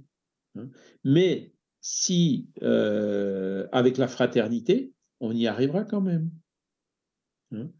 Et on voit très bien la transition qui va, qui va y avoir, c'est que euh, ben, ce que disent certains aussi, c'est que les, dans les régions tropicales qui sont chaudes, il y a des pays, et on le voit d'ailleurs, il y a eu des, épisodes, je crois, en Inde ou au Pakistan, où euh, la température, elle était au-dessus de ce que l'être humain peut supporter. Oui, c'est vrai. Hein Donc, euh, quand la température de bulbe humide, elle arrive à 30 degrés, ben, l'être humain, même en transpirant, il n'arrive plus à évacuer la chaleur. Donc, euh, du coup, la température de, de, 37 degrés, elle monte à 38, 39, et au bout d'un certain temps, euh, l'être humain meurt, il ne survit plus. Donc il y a des régions, ça concerne, ce sont des régions qui concernent euh, plus d'un milliard d'habitants. Et qu'est-ce qui va se passer? Ben, Il y a un milliard d'habitants qui va devoir euh, ben, aller ailleurs où il fait moins se déplacer. Voilà, donc c'est là on voit les migrants et tout, il y en a quelques, quelques milliers, quelques dizaines de mille, quelques centaines de mille, tous les problèmes que ça pose. Ben là, le jour où il y aura un milliard, donc on multiplie par 10 000, ben, ce sera plus pareil. Hein. Donc, euh, forcément, il va y avoir ici ou là des réactions qui seront la guerre, hein, euh, la violence, mais je pense que j'espère que très vite on se rendra compte que euh, ce n'est pas la bonne solution et que c'est négatif pour tout le monde. Et donc, la, seule solution qui est durable par rapport à ça, eh ben, c'est la fraternité. C'est de se serrer les coudes, couper tout ce qui est superflu, euh, pour que chacun puisse avoir un peu du nécessaire. Mais n'empêche que ça peut quand même euh, occasionner une diminution de la population terrestre. Mmh. Hein. Euh, si, voire, dans certaines des hypothèses dont on a parlé tout à l'heure, une disparition de l'être humain. Et là, on parle de quoi? On parle de la fin du siècle. Là, c'est pas deux, trois générations. Là, les scientifiques le prévoient. Hein. On a les courbes et tout. Hein on, sait, on a les, modèles convergent. Euh, c'est à la fin du siècle qu'on aura les 3 degrés ou les 2 degrés 5 ou, hein, et, en fonction de ce qu'on consomme aujourd'hui, hein, en, fonction de ce qu'on émet aujourd'hui. Donc, si on veut pas que ça arrive aussi vite que ça, ben, déjà aujourd'hui, il faut qu'on s'entraîne, qu'on consomme la moitié, euh, qu'on ait des comportements qui soient beaucoup plus durables. Hein, euh, qu'on ne prenne pas la voiture pour aller acheter une baguette à 3 km parce qu'elle est meilleure que celle qui est à 500 mètres, enfin, euh, ou le 4x4 pour emmener les gamins à l'école qui est à 500 mètres. Ça sera, il faut, faut, faut qu'on arrête avec ces choses-là. Et ça, ça dépend bien de nous. Hein, c'est moi, c'est tout le monde. Hein. Et, et qu'est-ce qu'on voit aujourd'hui? On voit, ah oui, oula, le prix des gaz, ah, j'ai absolument besoin de voiture pour aller travailler, etc. Donc, le, prix euh, est subventionné, donc je comprends, on comprend très bien hein, les personnes qui sont dépendants de la voiture, les livreurs, mais, mais, derrière, euh, ça ne pourra pas continuer longtemps comme ça. Il va falloir qu'on réfléchisse à d'autres moyens. Hein. Alors après, bon, euh, l'hydrogène, la voiture électrique, il y a plein des énergies renouvelables, il y a plein de trucs, mais bon, euh, on, le voit, hein, ils avaient dit, tiens, 2035, il n'y aura plus de moteurs thermiques. Ouais. Ben, ils disent, bah, il faut tripler les réseaux, euh, doubler le nombre de centrales électriques, euh, et en plus, ça ne peut pas être au charbon, donc c'est pas possible. Hein. Hein, c'est on se rend compte que c'est pas si simple qu'on le pense. Oui, on va que ça va loin Et donc, voilà le, voilà le monde de régénération vers lequel on va. Donc, il y aura plus de solidarité, plus de fraternité, ça c'est sûr. Moi, mes parents, ils, me, ils ont connu la guerre. Hein. Moi, je suis né 15 ans après la fin de la Deuxième Guerre mondiale. Et mon père, quand il me racontait ben, ce qui se passait pendant la guerre, les gens, ils avaient de l'argent, mais il n'y avait rien dans les magasins. Tu vois, tu allais à, la boulangerie, ben, tu recevais un quart de pain parce qu'il n'y avait pas de pain, il n'y avait pas de viande. Il y avait... Alors, bon, ben, les gens commençaient à se débrouiller. Euh, ils avaient, on élevait des lapins, des poules, euh, et encore on les cachait parce que sinon les, si des militaires à l'époque euh, j'étais en Alsace donc c'était les, Allemands venaient récupérer pour donner à manger aux militaires qui étaient sur le front. Enfin c'était des situations incroyables. Et c'est là où donc il y, a, il y, a, eu ces deux réactions dont je parlais tout à l'heure. Il y a le gars qui, qui, qui tombe dans l'égoïsme et la violence, mais euh, une majorité, ce que me disait mon père, il y avait quand même la solidarité et la fraternité. Mmh. Hein? et c'est pour ça que je suis optimiste, moi, parce qu'il va y avoir euh, des guerres, des morts, des tueries, des choses comme ça. Mais la, prise de conscience, elle arrivera très vite. Stop, comme ça, on s'en sortira pas. Si on veut s'en sortir, il faut que ce soit euh, par la fraternité. Et moi, même 15 ans après la guerre, hein, euh, ben, je voyais mon père avec euh, ses, copains qui avaient le même âge que lui et tout. Ben, dès qu'il y en a un qui, faisait quelque chose et qui avait besoin d'aide, il n'y avait pas besoin d'appeler, les autres, ils venaient en courant pour aider. Pour, euh, il y avait une solidarité qu'aujourd'hui, on ne trouve plus. Aujourd'hui, on est retombé vraiment dans de l'individualité. Mais je reste optimiste que le jour où vraiment ça deviendra plus dur, on revienne vers des situations comme euh, celles qu'ont connues mes parents pendant la guerre. C'est toujours dans les épreuves, dans les. Enfin, c'est pas parce que les gens ils sont plus euh, solidaires, quoi. Parce qu'ils sont obligés, forcément, ils essaient de se serrer les coudes quand même, donc euh, c'est souvent ça, c'est comme ça, quoi. C'est vrai. Hmm. Et, vrai que... et les la pandémie ou. Oui, voilà, par exemple. C'est un entraînement un peu. Moi, je le vois comme un entraînement. Hein. Moi, j'entendais souvent euh, quand j'étais, oh, j'avais une dizaine d'années, hein, donc je suis né en 50, hein, donc tu vois, ça remonte à pas mal de temps. Mais oui, j'aimais bien. Guerre, hein. bah, oui. en 60, oui, oui. c'était 15 bah, ans. Oui, oui, Mais 15 ans, c'est rien. Hein. Oui, c'est rien. C'était hier. Hein. Non, mais donc quand j'entendais toutes les discussions euh, donc des, des parents, euh, donc de ce qu'ils faisaient pendant la guerre, l'aide entre, tout le monde, quoi, je veux dire. Hein, donc, euh, surtout que là où je viens, euh, effectivement, la ville a été presque rasée, etc. Hein, mais toi, en Picardie, à Abbeville, trois quarts de la ville était rasée. Hein, donc, c'est vrai qu'il y avait cette solidarité. Tu vois, des, des, des, anecdotes, on peut finir d'aide comme ça. Mmh. Alors moi, je, je me souviens, j'étais dans, dans, un fauteuil, je, dormais un petit peu à moitié comme ça, mais je dormais pas vraiment. J'écoutais, tu vois, tous ces récits là, et ça m'est toujours resté dans, dans la tête, tu vois, donc, euh, ces périodes-là. Et puis, et puis aujourd'hui, ben, quand on regarde un peu ce qui se passe en Ukraine, hein, c'est malheureux, c'est horrible. Hein, c'est que l'électricité, enfin, que, que, que, délibérément ils aient fait ça pour que les gens se retrouvent dans des situations compliquées eh ben, on voit les gens se débrouillent. Hein, mmh cette solidarité revient envers et contre tout, même en sachant que c'est euh, le gars d'à côté qui a tout cassé exprès euh, pour euh, que la population souffre. Enfin, c'est, c'est terrible hein, ce qu'on voit. Mais les gens, hein, il y en a qui ont vécu, combien de temps ils ont. Alors évidemment, ça laisse des traces. Hein, combien de temps ils ont vécu dans des caves ou des endroits comme ça, sous les bombes et tout. Et puis pendant la Deuxième Guerre mondiale, ben, Tannes, où je suis né, c'était comme ça. Hein. C'était comme ça. Ouais. Le père qui sortait, la grand-mère qui dit Tiens, va donc là-bas ramener, euh, acheter ci ou acheter ça. Il y allait. Manque de peau quand il était euh, en plein en, dans, en chemin euh, et la pluie de bombes qui commençait à tomber. Ben voilà quoi, il courait, il rentrait dans la première maison qui était ouverte et il descendait dans la cave. Enfin bon, c'est. Voilà, c'est ça. Dans la peur, je me souviens des, des, des récits, c'était le gaz. Hein, donc, euh, quand ils, ils, avaient tous leur masque à gaz et, et tout le monde n'en avait pas, c'est ça le problème. Oui, Et euh, il avait- il avait peur d'être gazé hein, dans, dans les sous-sols, dans- etc. Oui, oui, voilà. Et après, moi, je, on jouait comme des gamins. Après, quand c'était fini, forcément, le- on retrouvait dans les greniers le, le masque à gaz. Je me souviens Ouais, ouais, euh, il jouer y en, avec. il y en- il y en avait, hein, effectivement, ça- ça en avait- Ouais, il y en avait. Et Non, puis donc, euh, euh, c'est là où on voit, bon, ça, ça s'est passé il y a, il y a euh, pas loin d'un siècle maintenant, hein, Hum, il y a, quatre, il y a 70 ans hein, ou 80 ans. Et donc, euh, c'était quand même une époque où la prise de conscience était moins forte qu'aujourd'hui. Aujourd'hui, bon, euh, les voix s'élèvent quand même un peu plus. hum. hein. Mais, mais quelque part, je dirais, ces situations euh, permettent de rester optimiste par rapport à quelque chose qui, qui, qui est inéluctable. hein. Le fait que la température va monter, c'est aujourd'hui, euh, il n'y a que ceux qui pensent que la Terre est plate qui le nient. Hein. Les, les- les preuves scientifiques sont largement suffisantes.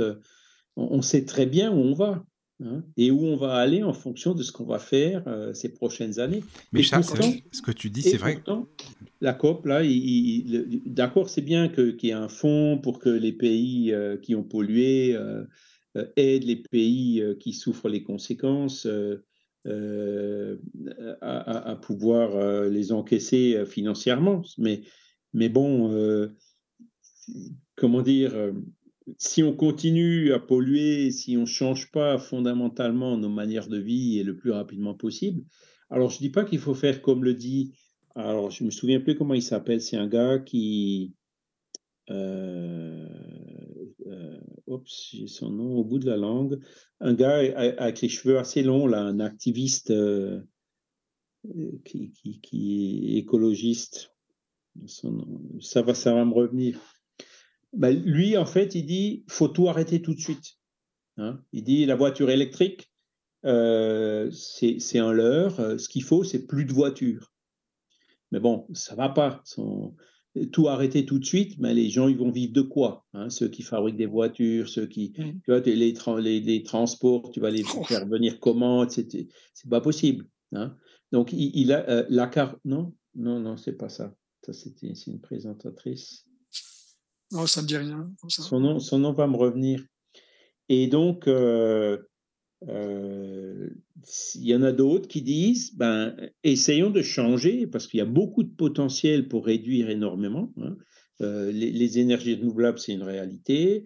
Revenir à des choses plus naturelles, genre biomasse, c'est une réalité aussi. Tu peux en témoigner, parce que là, il fait 3, 0 degré ou 1 degré le matin, et puis 6, 7 degrés l'après-midi. Je n'ai toujours pas allumé la chaudière de, à gaz. hein. Mhm. Euh, uniquement avec la cheminée euh, et les bois que j'ai ramenés euh, l'année dernière, comme ça, par- par- par- parce que maintenant j'ai un peu plus de temps à la retraite et tout, eh ben, je me chauffe avec le bois que je suis moi-même allé chercher dans la Mhm. forêt d'à côté, quoi. hein. Mhm. Donc, euh, le- les circuits courts, euh, il y a des solutions, c'est clair, hein, mais il faut que les attitudes changent. Il faut que, que tout le monde s'y mette. Hein, et, et que le- la personne qui est vraiment. euh, euh, il y a beaucoup de gens chez nous qui travaillent en Suisse, mais ils font peut-être euh, pas loin d'une centaine de kilomètres le matin et pas loin d'une centaine de kilomètres le soir pour rentrer. Donc, évidemment, ils sont dépendants de la voiture. Et, et si le prix de l'essence augmente, bah, ça les embête, je comprends très bien. Mais Puis pourquoi ils travaillent en Suisse? personnes. hein. Ouais. euh, Pas forcément parce qu'il il y en a qui travaillent en Suisse, des emplois qu'ils pourraient très bien faire ici. Ils travaillent en. Suisse parce qu'ils gagnent plus. Si un jour euh, le, le, le, le, le- le gain supplémentaire il est bouffé par une consommation d'essence, ils vont bien être obligés de changer aussi. Ben ouais. Hein, il y a des, équilibres vont se remettre et il- on va être tous obligés de se remettre en question. Donc, il faut qu'on prenne conscience de ça. hein. Il faut que qu'on s'y prépare, qu'on essaye de faire le maximum qu'on peut. Il y a des investissements, par exemple, qui sont euh, d'isolation extérieure, d'isolation des maisons, ce genre de choses, dans lequel il faudrait euh, faire beaucoup, beaucoup plus de choses. Au lieu de, subventionner l'essence qui, justement, n'encourage pas les gens à, rouler moins, hein, euh, mettre l'argent plutôt sur du préventif euh, qui fait que ça réduit notre dépendance. Réinventer, par exemple, la deux chevaux qui consomme un litre au 100. Tu vois il y, a, il y a plein de choses comme ça qu'on pourrait faire assez facilement. Mais il faut qu'on le veuille. Ce ne sera pas le même confort, ce ne sera pas la même vitesse, pas les mêmes accélérations, il n'y aura peut-être pas la clim, mais ça permettra de, de, de, nous amener. De se déplacer, quoi. Voilà. voilà. Bon, on est peut-être un petit peu sorti du, des mondes, mais ça, ça explique le, le, le non, je dirais non, sur la voilà. où on va. C'est ce que j'allais dire. Tout ça à fait, oui. explique. Oui, oui, oui. Et donc, Des euh, problèmes rencontrés par Voilà, c'est Voilà. ça. C'est Est-ce qu'on veut, sur nous, ici sur la Terre, subir cet échauffement climatique? Ou est-ce qu'on veut, euh, euh, entre guillemets, y aller de la façon la plus contrôlée possible hein Il vaut mieux descendre doucement de son nuage que, du- que de tomber du nuage. C'est que moi, ça me paraît clair. Et cette prise de conscience, il faut qu'elle se fasse. Oui, c'est Hein, ça. Chaque fois qu'on fait quelque chose, il faut réfléchir. euh, Ben oui, est- oui, Est-ce que c'est durable ce que je fais? Est-ce que c'est Ben vraiment oui. nécessaire? Est-ce que j'ai pas que- des moyens de faire autrement? Après aussi, parfois je me dis, mais tu vois, euh, on a dû être incarné forcément euh, sur Terre. Peut-être qu'on a connu la planète Terre aussi euh, quand c'était la préhistoire ou le Moyen Âge ou pas, ça se peut hein, aussi. hein. C'est possible. hein. Mhm. Et, et surtout, dans un siècle, on reviendra ici. Oui, c'est ça. Oui, oui, c'est hein, pas nos enfants, c'est nous. C'est Oui, les oui, c'est enfants vrai. de nos enfants de nos enfants, c'est nous. hein. Parce que Dieu, on fait ça Donc pour ça nos ne concerne pas les autres, ça nous concerne nous. Et Et oui, c'est ça qu'il faut qu'on ait bien en tête. hein. C'est c'est pareil, ça fait partie de ces constatations hein, qui nous motivent euh, à faire ce qu'il faut, euh, chacun, hein, le plus rapidement possible. et oui, voilà, c'est ça. Et après, c'est vrai que c'est bien d'imaginer un petit peu comment ça se passe, parce qu'il parle aussi euh, dans la revue de Kardec beaucoup hein, des planètes, Jupiter, Vénus. On avait parlé un petit peu avec toi la dernière fois rapidement. Oui, Euh, je sais pas si on peut expliquer, tu sais, euh, par rapport à la, à la- Il parle même des habitants des planètes, des maisons, de l'atmosphère, de plein de choses. euh, je m'en rappelle ça. euh, euh, Jupiter, il parlait de la maison de Mozart, même euh, dans Oui. la revue Spirit. Euh, Je sais pas Oui. si on peut en parler, parce que je crois que peut-être Chico Xavier en a reparlé plus tard. Ça, je sais plus, par contre, mais euh, Kardec, oui, quand même. Alors, Kardec, effectivement, en a parlé. Il y a eu des, cette, euh, comment dire, les, euh, ces, ces dessins hein, de, de- Oui. transmis par Victorien Sardou, hein, qui était médium, le, fameux euh, euh, qui, qui faisait aussi du théâtre, hein, et donc euh, et qui a dessiné la maison de Mozart sur Jupiter. Et il y a eu beaucoup d'autres dessins du même genre qui ont été Voilà, faits. Et ça. donc là, ben, Jupiter, alors Jupiter, c'est une planète de gaz. Oui, oui, Les conditions d'habitabilité de Jupiter sont. C'est impossible pour nous d'y survivre. Ah Une planète de gaz, ben, tu ne tiens pas sur le sol, tu t'enfonces dans le C'est sol. tu ça. vois. Mm, mm. Donc, euh, et puis la- voilà, l'attraction, Jupiter étant beaucoup plus massif que la Terre, notre poids serait multiplié par presque 10. Ah oui. Donc, euh, on ne supporterait pas. hein. Euh, donc, le- la- les conditions de vie sur Jupiter ne peuvent pas être matérielles euh, comme la nôtre. Comme, comme sur Oui. Terre, quoi. Voilà. Et donc là-bas, ben, forcément, ben, ce sont des, des esprits moins matérialisés, donc plus évolués, qui, qui, qui peuvent y habiter. Oui, Et après, bon, il disait que la planète Mars, c'était des esprits plutôt moins évolués que sur ça. la Terre. Exactement. ouais. Alors là, ben, les bonhommes verts, on les a toujours pas vus. hein, donc Non. euh, voilà. Non, Et non. Ça, c'était c'était des affirmations de Kardec, des suppositions. hein. Et c'est la science maintenant qui doit prouver est-ce que euh, qu'est-ce qu'il en est quoi Est-ce Oui. qu'il y a vraiment des bonhommes verts euh, ou pas sur Mars? Bah, c'est ça. Parce que oui, Kardec, je me souviens que Mars était moins, euh, bah, plus primitif, primitif que la Terre, c'est ça, quoi. Mm. Voilà. Mais Chico Xavier, il ben, en il y a parlé de ça ou d'autres médiums ensuite ou non?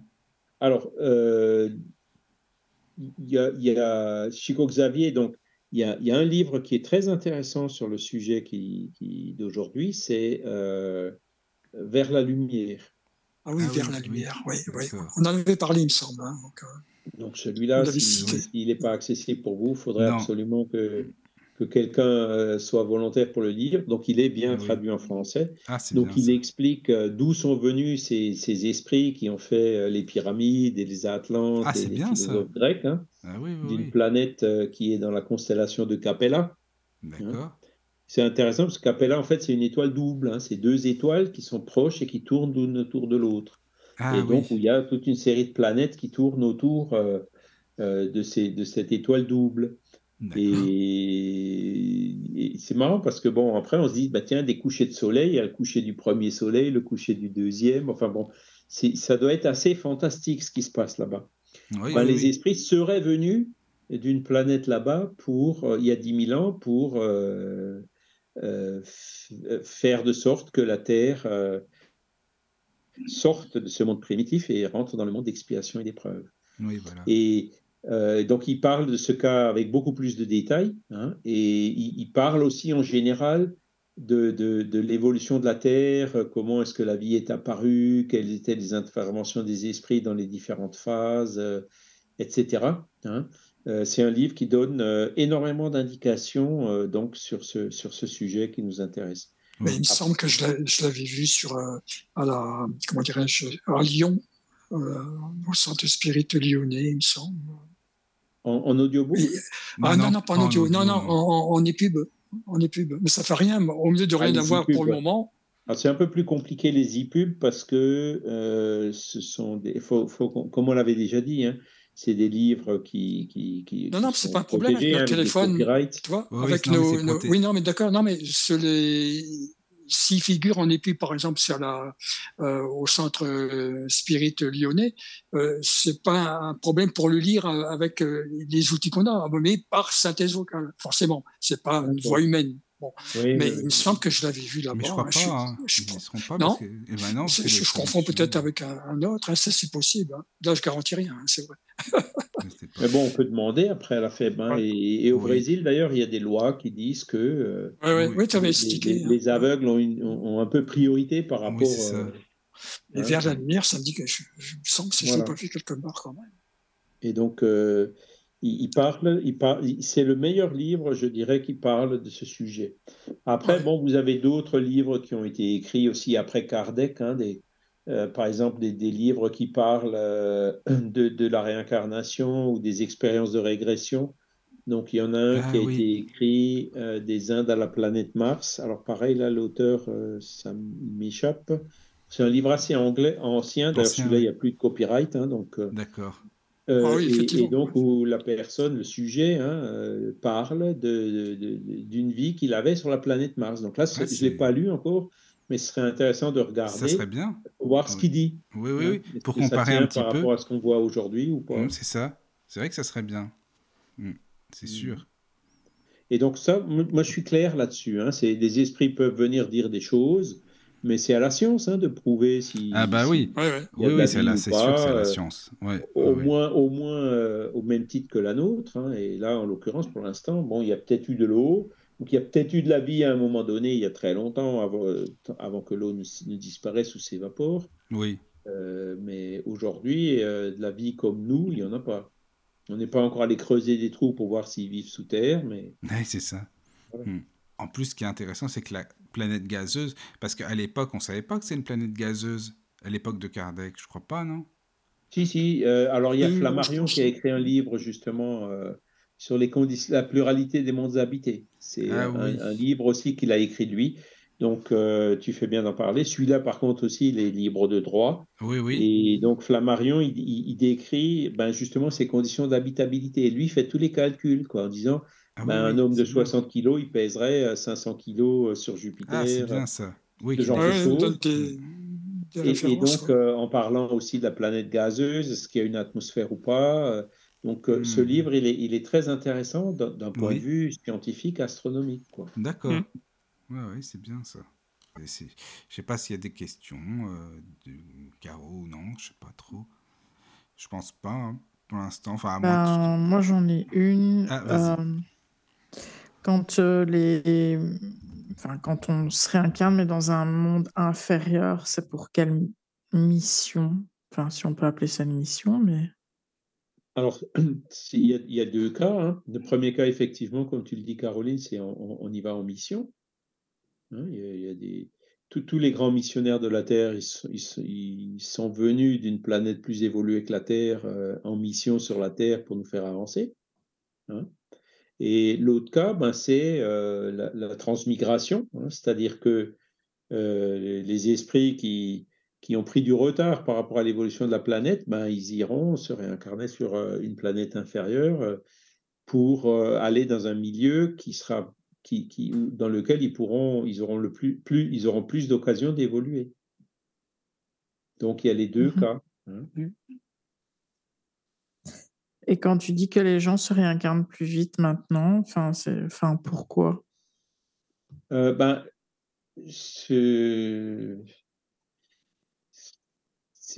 on n'a pas de données euh, très précises euh, sur ce point, c'est vrai. Mais le, on se rend compte, en fait, que le meilleur moyen, enfin, le meilleur moyen, si c'est même pas le seul, hein, à notre, à notre niveau d'évolution, le meilleur moyen d'évoluer, ou d'évoluer rapidement en tout cas, c'est de se réincarner. Hein, on peut mmh apprendre dans le monde des esprits, on peut euh, travailler, on peut faire des choses, mais euh, le, test réel, c'est euh, quand on est incarné. Alors, à partir du moment où on comprend mieux ce fait, hein, eh ben, forcément, on, comprend que ce n'est pas dans notre intérêt de rester trop longtemps dans l'erraticité et d'essayer de revenir euh, dès qu'on peut. Et ça peut avoir donc, euh, comme il fait, euh, le fait de réduire l'intervalle entre la désincarnation et la réincarnation. Mmh voilà, j'ai retrouvé le, nom de la personne que je cherchais. Ah, oui, tout à l'heure. Aurélien Barrault. Voilà. Ah, oui. ah oui. Ça, c'est un nom qui me dit quelque chose. Ça. Il y, a plein de conférences de lui un peu partout. Ah oui, il y a des conférences. c'est peut-être pour ça. oui. Il est très, très alarmiste, très, très rentre-dedans. Son message est très, très fort. Hein. Il dit euh, ça sert à rien de faire des voitures qui consomment la moitié. Il faut arrêter les voitures tout de suite. Hein. caricature un peu ce qu'il ce dit. Donc, c'est des positions qu'on peut comprendre la nécessité, mais c'est. La faisabilité, c'est autre chose. C'est pas réaliste. Mmh. Voilà. ça, ça, ça, ça, fait un changement tellement brutal euh, dans toutes les choses que est-ce qu'on arrivera à s'y adapter? Je suis loin d'en être sûr. Donc il vaut mieux quand même, au lieu de faire du tout ou rien, y aller euh, de façon ferme mais programmée. Un autre qui parle, qui, qui, qui est justement un peu plus mesuré, euh, ben, il s'appelle Jean Covici. Ah, j'aime bien, j'aime bien l'écouter lui. Voilà. Ben, alors Jean Covici, lui, il est plus, il est plus mesuré. Hein. Oui. Il est mmh. plus Jean-Marc Jancovici, il est plus, euh, lui, il est plus dans le dans le sens de de, de, la transition euh, contrôlée. Hein, et pas brutale euh, du tout ou rien comme plus réaliste quoi quand même mais il est ferme aussi hein. ah oui non, non tout en restant ferme mais j'aime bien j'aime bien l'écouter voilà. Et puis ces arguments, bon, sont, sont forts. Hein. Euh, moi qui suis ingénieur, euh, on regarde en long, en large et en travers. Euh, c'est ce qu'il dit. On a du mal à, même sur les plans économiques et tout, on a du mal. il y en a qui essayent, qui arrivent, oui, non, bon, après, bon, bah, il peut, qui ont des avis différents, mais euh, comment dire, euh, voilà, quel est le plus réaliste euh, Lui, il est quand même les pieds sur terre, entre guillemets. Hein. c'est ça. C'est ça qui est important. Et il donne, il donne beaucoup, beaucoup de bonnes choses. Déjà, il a développé toute une, tout un système pour mesurer justement l'impact carbone de, tout ce qu'on peut faire. Hein. Oui, sur le plan calcul, oui, effectivement. il, il, y a beaucoup de fausses idées qu'on a. Hein. Notamment, bon, il, est assez pro-nucléaire. Alors là, bon, euh, voilà, c'est vrai qu'il y a des déchets ultimes, il y a plein de choses, mais euh, il y a des dangers, comme on peut le voir en ce moment en, Ukraine, hein, dans des situations extrêmes. Mais euh, voilà, quand il fait le calcul du début jusqu'à la fin, une centrale nucléaire produit moins de carbone qu'un panneau photovoltaïque. Hein. Surtout mmh. quand le panneau photovoltaïque, il est fabriqué en Chine. En Chine, voilà. c'est ça qu'il faut voir. Et, de l'électricité faite avec des centrales au charbon. En plus, oui. Et donc, euh, c'est une vision beaucoup plus large euh, de, de, des calculs qu'il fait et qui sont euh, très réalistes. Donc là, on parle de notre terre, de cette transition. Essayer de faire de, enfin, essayer de faire de sorte. J'en suis persuadé hein, que l'humanité survivra, elle ne disparaîtra pas Mais, Moi, dis toujours, je crois en l'homme, tu vois. voilà, il y aura des changements profonds, c'est clair. il faudra que les esprits nous donnent un coup de main, parce que c'est les réincarnations de, bons esprits ou d'esprits moins bons, c'est quand même, je pense que il, y, a, les mécanismes que j'ai expliqués tout à l'heure, mais c'est quand même eux qui, qui, tiennent les potentiomètres là. Hein. Oui, oui. Donc euh, voilà, il faut leur faire confiance. Hein. Et puis euh, nous, de notre côté, euh, faire de notre mieux à notre niveau. Ah oui, des deux côtés, hein, de toute façon. Donc voilà, la pluralité des mondes habités, c'est alors, je, suis sûr qu'il y a des auditeurs qui seront un peu déçus s'ils sont arrivés jusque-là, euh, que je ne vais pas parler euh, ben, des dernières photos, les radars de la NASA qui ont détecté les soucoupes volantes et j'en passe. Oui, ça, c'est un autre domaine. On y arrive euh, d'un point de vue purement avec la logique et le raisonnement philosophique. On, arrive à cette nécessité, à cette évidence hein, de la pluralité des mondes habités. Alors, est-ce qu'il y a des extraterrestres? Oui, bien sûr, il y en a. Hein c'est ce qu'on vient de dire là depuis le début de l'émission. Est-ce que ces extraterrestres, ils sont plutôt bons ou plutôt euh, ils viennent pour, euh, pour nous conquérir, pour nous exterminer ou ils viennent pour nous aider? Ben, On peut aussi raisonner en disant, ben, si, nous, on n'est pas capable d'aller jusqu'à Mars en ce moment, hein, avec un, avec un, astronaute. Hein pour, différentes raisons d'ailleurs. Hein. Euh, si eux, ils sont capables de venir jusqu'ici, c'est qu'ils sont quand même plus évolués que nous, hein. déjà technologiquement et certainement aussi moralement. Donc, euh Mais ça, moralement, peut-être pas aussi, ça dépend, c'est ça aussi. Peut-être que ben, technologiquement, tu vois, ça, regarde, regarde ce qui se passe sur la Terre depuis, depuis enfin, ces derniers temps et ce qui se passe encore aujourd'hui si tu si as beaucoup d'intelligence et peu d'évolution morale, est-ce que tu crois que c'est là aussi durable? Ah oui, ça c'est sûr que. Oui, c'est ouais, c'est ça. Quoi. Einstein, il avait les jetons hein, quand ils ont vu ce, ce que, ce que les nazis ou autres étaient en train de faire avec, ah euh, avec l'atome. Hein. Oui, c'est vrai, c'est vrai, c'est vrai. Et là où il dit que euh, voilà, euh, beaucoup de, de science, mais peu de moralité, c'est c'est le grand danger. Aussi, hein. bah oui, oui. Donc, euh, ça peut pas aller l'un sans l'autre, si tu veux. S'ils sont plus évolués technologiquement pour pouvoir venir jusqu'ici, forcément, ils sont aussi plus évolués euh, moralement. C'est ça, oui. Et donc, ils viennent, c'est pas pour nous faire du mal. Ah, euh, oui, par contre, peut-être qu'il y a des mails, je sais pas. Après, s'il y a des auditeurs qui veulent écrire, n'hésitez pas, hein, parce qu'il y a peut-être des questions, donc voilà. Mais euh, après, c'est vrai que c'est intéressant de se poser des questions comme ça, justement, euh, par rapport aux autres planètes. Et moi, je me dis, peut-être qu'il y a des, des, enfin, des personnes, des, je sais pas, ouais, des extraterrestres qui sont ailleurs et qui nous veulent peut-être pas que du bien non plus. Je sais, je sais pas, tu vois, je, sais pas. Voilà. Et donc, ça, c'est. Ben, donc, euh, ce qu'on peut, entre guillemets, euh, raisonner hein, par rapport à, toutes ces questions, mais c'est des sujets qui sont, euh, oui, ça. passionnants. Voilà, ah, des Indes à la planète Mars, j'ai retrouvé aussi, il s'appelle Théodore Flournoy, l'auteur. Hein, ah, d'accord. Début du XXe siècle. Ah, ok, d'accord. Ah, bah, c'est bien ça. Ça doit être intéressant. Je ne connais pas du tout. Et, lui faisait donc des, un peu comme le colonel de Rocha, des expériences de régression. Ah oui, ah, d'accord. d'accord. pas spirit, hein, mais c'est le sujet qui parlait de ces incarnations dans, dans, les Indes et aussi sur la planète Mars. Ah oui, ouais, c'est intéressant, c'est bien ça. D'accord.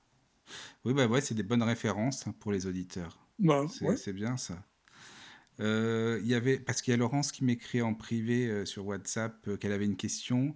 Bon bah voilà. Donc je la, je la lis? Oui.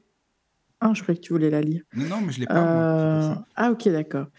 donc bonsoir à tous, merci pour cette belle émission. En complément sur les formes de vie ou les différences dans l'organisation des sociétés sur d'autres globes, je suggère, afin de prolonger l'étude, le très beau livre psychographié par le médium français Joël Uri. Daniel, je sais pourquoi. Reçu, euh, Daniel, je sais pourquoi. Bon, je sais pas. Reçu de l'esprit Daniel. Ok. C'est Daniel. c'est bien, Daniel. Il a écrit un bouquin. c'est ça que je, me dis. je, me disais, qu'est-ce que j'ai fait? Oui, c'est ça. c'est sympa, c'est bien. D'accord. Oui, Joël Uri, oui. Et pour étayer, ah, euh, euh, voilà, je continue. Et pour étayer ce que euh, disait Charles en préambule au sujet des représentations retrouvées, ne laissant aucun doute quant au rapport des hommes de toutes les civilisations antiques avec des êtres technologiquement plus avancés, je pensais à la série Alien Theory, la théorie des anciens astronautes, la forme en est discutable, mais le fond édifiant, je trouve. Et vers la lumière, je l'ai, je te le lirai, Michael. Belle Ah, soirée gentil, à tous. ça. Oh merci ça, encore, Laurent. aussi. Ouais. Ah bah merci beaucoup parce que ça, ça m'intéresse vraiment. euh, ouais, c'est génial. Mais merci beaucoup, Laurence. Ben Voilà. voilà, ben c'est effectivement c'est ça. Alors Daniel, je sais pourquoi. Euh, Oui. Je l'ai le livre, mais je l'ai pas lu encore. Tu l'as pas lu Non. Je connais Joël Lurie, j'ai lu euh, des, des premiers livres qu'il avait euh, écrits. J'ai lu aussi euh, certaines communications qui, consi- qui consistaient en des chapitres de, de Daniel, je sais pourquoi. Ah oui. Hein Oui, oui. oui, Euh, mais j'ai pas lu le livre encore en entier. Mais attends, donc, Joël Lurie, c'est lui qui a de l'IFRES. C'est ça, Charles? L'IFRES, oui. Oui, c'est Oui. ça. Hmm. Oui, Ils font de la crois que c'est- transco- transcommunication instrumentale. Oui, c'est Mais ça. euh, Joël Uri est aussi médium psychographe. Oui. Donc, il, Oui, écrit des livres. Euh, voilà, bah, je sais pas, Charles, si tu quelque chose à rajouter ou quoi, enfin, n'hésite pas. Ben voilà, donc on, on- on a, vous pouvez aussi écouter une conférence hein, que- qui, avait été faite par euh, Philippe Chevrier. Ah, je l'avais écouté. Bah tiens, ça c'est bien tu m'en parles, Charles, je t'en ai demandé. Tu sais, tu le connais bien ou non? Lui, il a l'air vraiment très bien. hein. Oui, bah, oui, oui, je le écoute, connais, si tu l'as un jour, s'il veut faire une émission, moi je suis preneur, hein, vraiment, parce que je le connais pas Ah du tout. ben, Mais ouais, ouais, ouais, ouais, ouais, parce que sa conférence aussi, elle est vraiment, il est bien, c'est bien documenté, hein. C'est vraiment bien ce qu'il fait. Je sais pas s'il a fait d'autres conférences ou non, mais je trouvais que c'était intéressant, quoi. Il, il en fait. Alors, il a fait celle-ci euh, un peu à notre demande, hein, parce que Ah, d'accord. euh, on, on le connaît. hein, il, il- il vient un peu avant d'être spirit, il était ufologue. Donc lui, lui par contre, il connaît euh, par cœur euh, tous, Le monde de- ces, de tous ces détails, euh, des, des- des différents, euh, des différentes preuves euh, et phénomènes, euh, observations que Observation que- et compagnie, quoi. Ouais. voilà, euh, par rapport euh, à des, à- aux soucoupes volantes et tout ça, quoi, les, les ovnis. Euh, et lui connaît alors vraiment parfaitement le sujet. Il en parle justement dans, dans cette conférence. Ah, bah Et bon. celle-là, vous pouvez la trouver sur euh, le- la chaîne YouTube de, de la Fédération Spirit française, hein, qui s'appelle Alain Kardec, ou celle du mouvement Spirit francophone, qui s'appelle Regard Spirit. Ah oui. C'est une conférence qu'il a donnée il y a à peu près un an de mémoire, ou peut-être Ah un peu non, mais plus. ça serait bien. Ah, ça, ah, moi, je regarderai là sur Ouais, Regard ouais, Spirit, puis j'irai voir. Oui, voilà. pris toute la liste. euh, C'est bien vois, ça. On pourra, on cas, pourra le regarder, on pourra regarder tout à l'heure, je pourrais vous Ah, bah oui. le lien. Oui, oui, avec plaisir. Mais hein, c'était vraiment intéressant. Bah, Et donc, donc là, c'est vraiment lui, tout, il connaît euh, toute cette euh, historio, enfin toute l'histoire hein, de, euh, de, Oui. ces- de l'ufologie en que- quelque Ah, sorte. bah ça, c'est bien, part, ça. C'est un complément parce que bon, c'est Oui. Moi, moi, je connais moins bien. Je suis jamais, j'y suis jamais allé. Hein. Pourquoi? Parce Oui. que ben, ça. je me suis convaincu par euh, par euh, la philosophie spirit, hein, par les arguments de Oui, Kardec. bien sûr.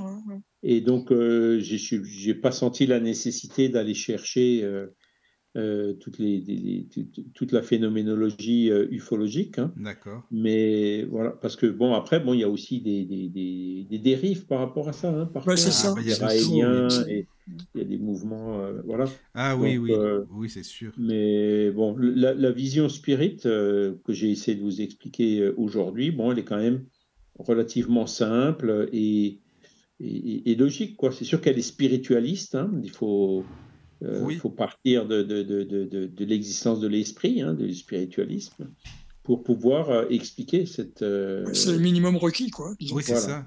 voilà. C'est ça, quoi. Et il y a certains ufologues qui sont pas spiritualistes et qui, qui, qui, qui l'étudient quand même, quoi, qui l'étudient peut-être sous ce point de vue-là. Et puis là, bien sûr, c'est beaucoup plus difficile d'arriver à. Ah oui, oui, oui. Ah, Ben, sûr. on est vite à arrêter, on évite la barrière, quoi. C'est ça le, le- le problème. Bon, on sait Ouais, qu'il y a des ouais. phénomènes. Il y a eu effectivement, euh, on a relevé beaucoup de, de phénomènes, mais il faut les étudier. Alors forcément, lorsqu'on est, on reste dans le côté matérialiste, là, c'est difficile. hein.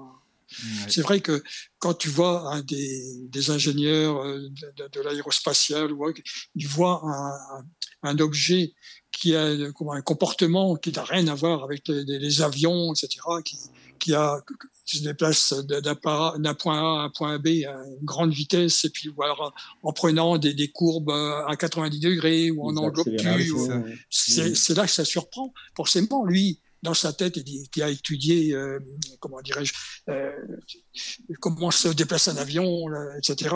Donc, pour lui, ça le perturbe, c'est logique. Donc, il y a bien un phénomène. Alors, maintenant, ce phénomène aussi, il y a quand même une certaine intelligence, parce que, bon, quand tu vois des objets que les, lors de vols de, de, de, de l'aviation civile ou par les militaires, euh, quand ils font des exercices de, chasse, hein, donc euh, euh, tu vois une grosse lumière là, qui, joue au chat à la souris, etc. Donc il y a quand même quelque chose hein, donc, de, entre guillemets, intelligent, si on peut dire comme ça, par le raisonnement euh, humain, disons que voilà, donc il y a quand même quelque chose. Maintenant, après, c'est quand on aborde l'aspect spirit, c'est encore autre chose, quoi. Ça n'a rien à voir. Oui, et puis donc forcément, ils ne peuvent pas être matériels comme nous. Sinon, bah déjà, ils ne pourraient pas venir. Ils ne bah pourraient pas passer d'un système solaire à l'autre. Hein. Bah non, non, Et ensuite, euh, ils ne pourraient pas supporter les accélérations qu'on bah, C'est ça, sur le plan de, donc de G, tu te rends compte? les corps qui font, comment dirais-je, ils se déplacent euh, à 90 degrés comme ça, à très très grande vitesse c'est pas possible. Ben, les, les, les, pilotes euh, d'avions de chasse euh, le savent très bien. Hein. Ben, bien sûr. À un moment donné, Donc, le ils peuvent monter jusqu'à. Le sang monte plus jusqu'à la tête. Enfin bon, il y a. Il y a mais c'est de... ça. Ils peuvent aller jusqu'à, je ne sais plus, 7 8 G, mais pas plus. Hein, donc, euh... Hmm. Alors voilà, j'ai retrouvé la conférence. Ah oui, voilà. Ouais. Super. Euh, alors, bien, la pluralité des mondes habités est-elle une réalité? Ah, oui. Par Philippe Chevrier, Centre Spirit Léon Denis des Yvelines. Mais j'ai le contact, hein, euh, on pourra. Alors attends. Ah, moi, ça m'intéresse. Franchement, si un ouais, jour il peut faire une, une, bonne, émission, euh, une bonne émission. Ouais, hein, c'est vraiment, ce serait super sympa, quoi. Donc, cette conférence-là vous donnera un avant-goût hein, ouais. de, de, de, de, des choses qu'il a pu présenter. Quoi. Ah mmh. oui, oui, oui. Bah oui, comme ça, je pourrais comparer à tout ce que j'ai pu entendre euh, dans ce domaine, quoi. En plus. Encore d'autres, encore une belle émission. Voilà, super. Oui, oui. En voyageant. oui, ça nous donne la, vision de. On voit plus loin, quoi. C'est. Ouais. Et, comme disait Léon Denis, on, quand on regarde le ciel étoilé, on voit plus les étoiles euh, de la même façon. Mais c'est hein, ça. Quoi. Ah bah, je me doute, hein. Je, je me doute. La seule chose que je pouvais voir quand euh, j'avais un peu de vue, c'était la Lune, c'est tout. Ah bah c'est déjà pas mal, moi. C'était déjà ça, oui. C'est vrai quoi. que j'ai pu admirer avec des paires de jumelles les, les plus gros cratères. C'est vrai, c'est impressionnant. Ah, oui, oui, Après, si, je l'ai encore mieux vu avec euh, sur, enfin, sur les, à, à, la télévision quand il faisait, quand il montrait bon, des, des images. Euh, tu vois. Mais euh, sinon, euh, effectivement. Ouais, les, le premier homme sur la Lune, là. Ah, bah ça, je m'en souviens très très bien. Là, et ils vont y retourner maintenant. Hein, donc, ben, oui, on a ben, bientôt oui. des vues en, en, en, ah, là, il y a le vol d'essai. Là, il y a le vol d'essai qui se fait à vide pour le moment. Hein, donc, oui. Euh, ouais. Et puis euh, voilà, après ça sera, oh, je sais plus, en 2025, je sais plus, premier. Ouais, ouais, c'est bah, ouais. dans, dans, dans deux, trois ans, quoi, c'est bientôt. Ouais, ouais, ouais. Non, ça passe vite. Hein. Mais tu te rends compte, euh, Apollo 11, euh, je, je devine encore l'image floue, tu vois. Euh, Charles. En noir et blanc. En noir et blanc, tout à fait. Et puis tu vois le, un gros quelque chose bouger là, descendant. On suppose que c'était le, le, le, pied en fait, hein, donc le, du scaphandre euh, en gros comme ça. C'était.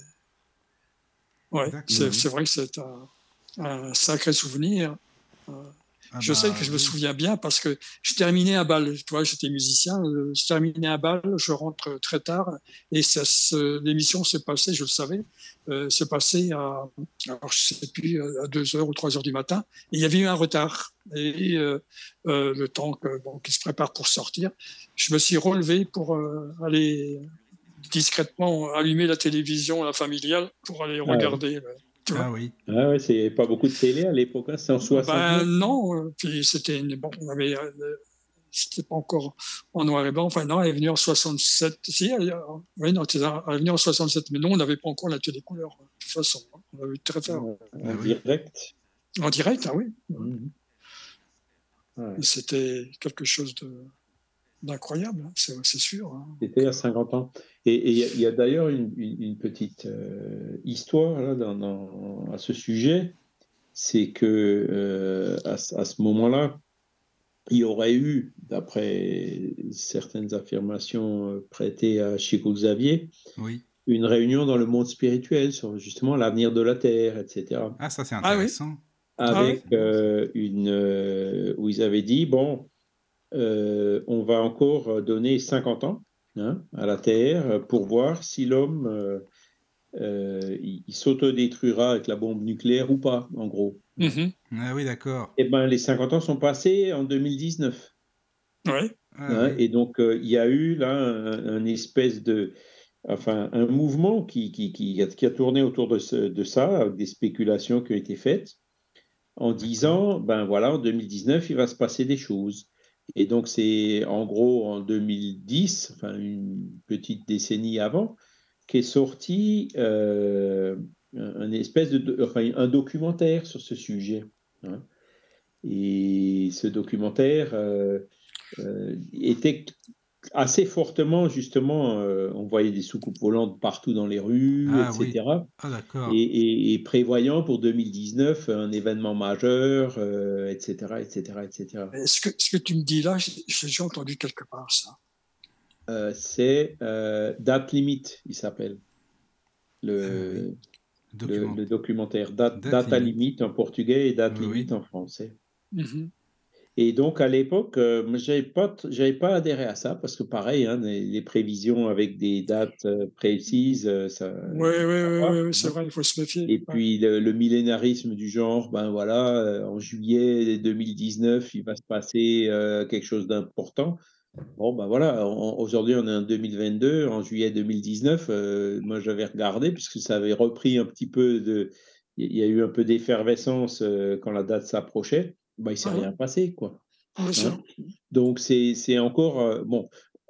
Par contre, il y a une bonne chose qui est positive, c'est que l'homme ne s'est pas autodétruit avec la bombe nucléaire. C'est déjà Ouais. ça. Donc de ce côté-là, on peut, c'est c'est un motif pour rester On le positif. constate. Hein. Voilà.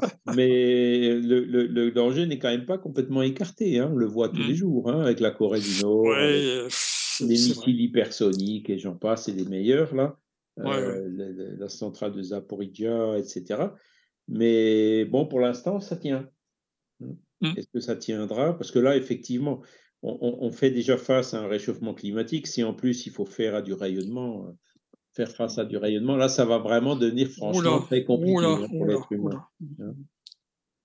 Alors, il y en a Mm. peut-être qui survivront euh, en restant euh, deux, trois générations euh, dans des abris anti-atomiques et des réserves de nourriture et tout, mais bon, j'aimerais pas être à leur place le jour où ils sortiront. Ou non, vivre après dans un bunker après, comme ça. euh, c'est c'est ça, quoi. Qu'est-ce qui se passera après pour eux? Il vaut mieux, enfin moi, moi, il vaut mieux retourner dans. Si déjà on en est là, il vaut mieux retourner dans le monde spirituel. Je pense hein. aussi. hein. Ouais, ouais, Oui, je crois oui. bien. hein. Mm. Voilà. Oui, oui, Et c'est- tu te rends compte des, des, des, des personnes comme ça qui vivent un certain temps euh, dans un bunker, euh, s'ils essaient tout doucement de ressortir euh, ce qu'ils peuvent trouver, euh, ce que... et puis la façon vrai. de vivre, je ne sais pas, ça peut pas être éternel. Ça. Bon, ils auront, ils auront certainement des compteurs GGR et des trucs comme ça. Non, non, non, mais ça, d'accord, avoir les instruments, d'accord, mais avec pour- la, pour- la- pour la- vivre. en disant ben là maintenant on peut sortir 5 minutes par jour euh, Ouais, ouais. Dans, dans 30 ans on pourra peut-être sortir 15 minutes par jour oui, c'est ça, oui, oui, bien Hein? sûr. Ah, ouais. avec le, le- la baisse de la radioactivité Ça sera un bon film. Non, non, bien sûr, et tout ce existe. qu'il peut y avoir quoi. Caro, la spécialiste, il n'y a pas de scénario de film comme ça? Ça se trouve, ça existe déjà. non, non, c'est vrai. hein. Euh, non, là, je vois pas, mais Non. Parce que c'est vrai que ça devrait être vraiment euh, spécial quand tu Mm. ressors là-dedans. Mais faut, Et ce qui est curieux, quand- en disant que Oui, ah bah ben, oui. c'est- Mais ce qui est curieux, c'est que. Hein. quand tu regardes à Tchernobyl, euh, dans, dans la zone qui était assez fortement contaminée, euh, je ne sais plus combien de temps après, il y a quand même euh, le monde animal qui est revenu tout doucement, euh, etc. Ouais. La, végétation qui, est revenue aussi, même s'il y avait encore de la radioactivité, etc. la, nature a repris ses droits. Ah oui, par contre, dans le gibier, il y a quand même pas mal de malformations génétiques. Oui, non, c'est ça. Là, je suis d'accord avec toi. Oui, sur le plan gibier, il est là, il survit. Hein.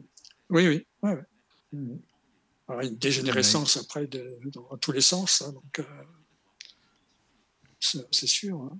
Ah c'est bien quand même parce que bon, il faut euh, comment dire qu'on ait conscience quoi, en disant que ben, dans, dans, ce genre d'éventualité, tout le monde est perdant. C'est ça. Mmh. ça hein, Donc il faut euh, faire le maximum pour dire bon ben stop, on arrête. Euh, hein. Il y, a, ah eu des mouvements de, de, dénucléarisation, des choses comme ça. Les, les, centrales mmh. nucléaires de plusieurs pays ont fonctionné pendant, pendant un temps assez long avec les, les, matériaux qu'ils ont récupérés dans, dans, les bombes qui ont été démantelées. Hein, mais bon, euh, je pense que là, c'est retourné un petit peu dans le mauvais sens, quoi. Mais bon, on va voir, on va voir. C'est des cycles, quoi. Mais oui, c'est ça.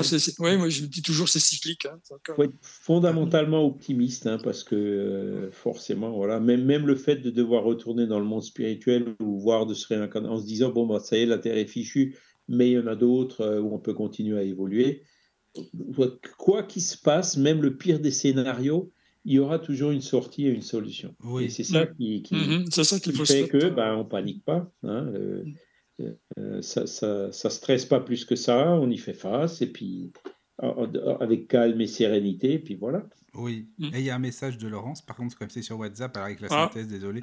Elle dit la série L'essence, les, les je sais pas comment tu dis ça, ou Caro, tu sauras peut-être.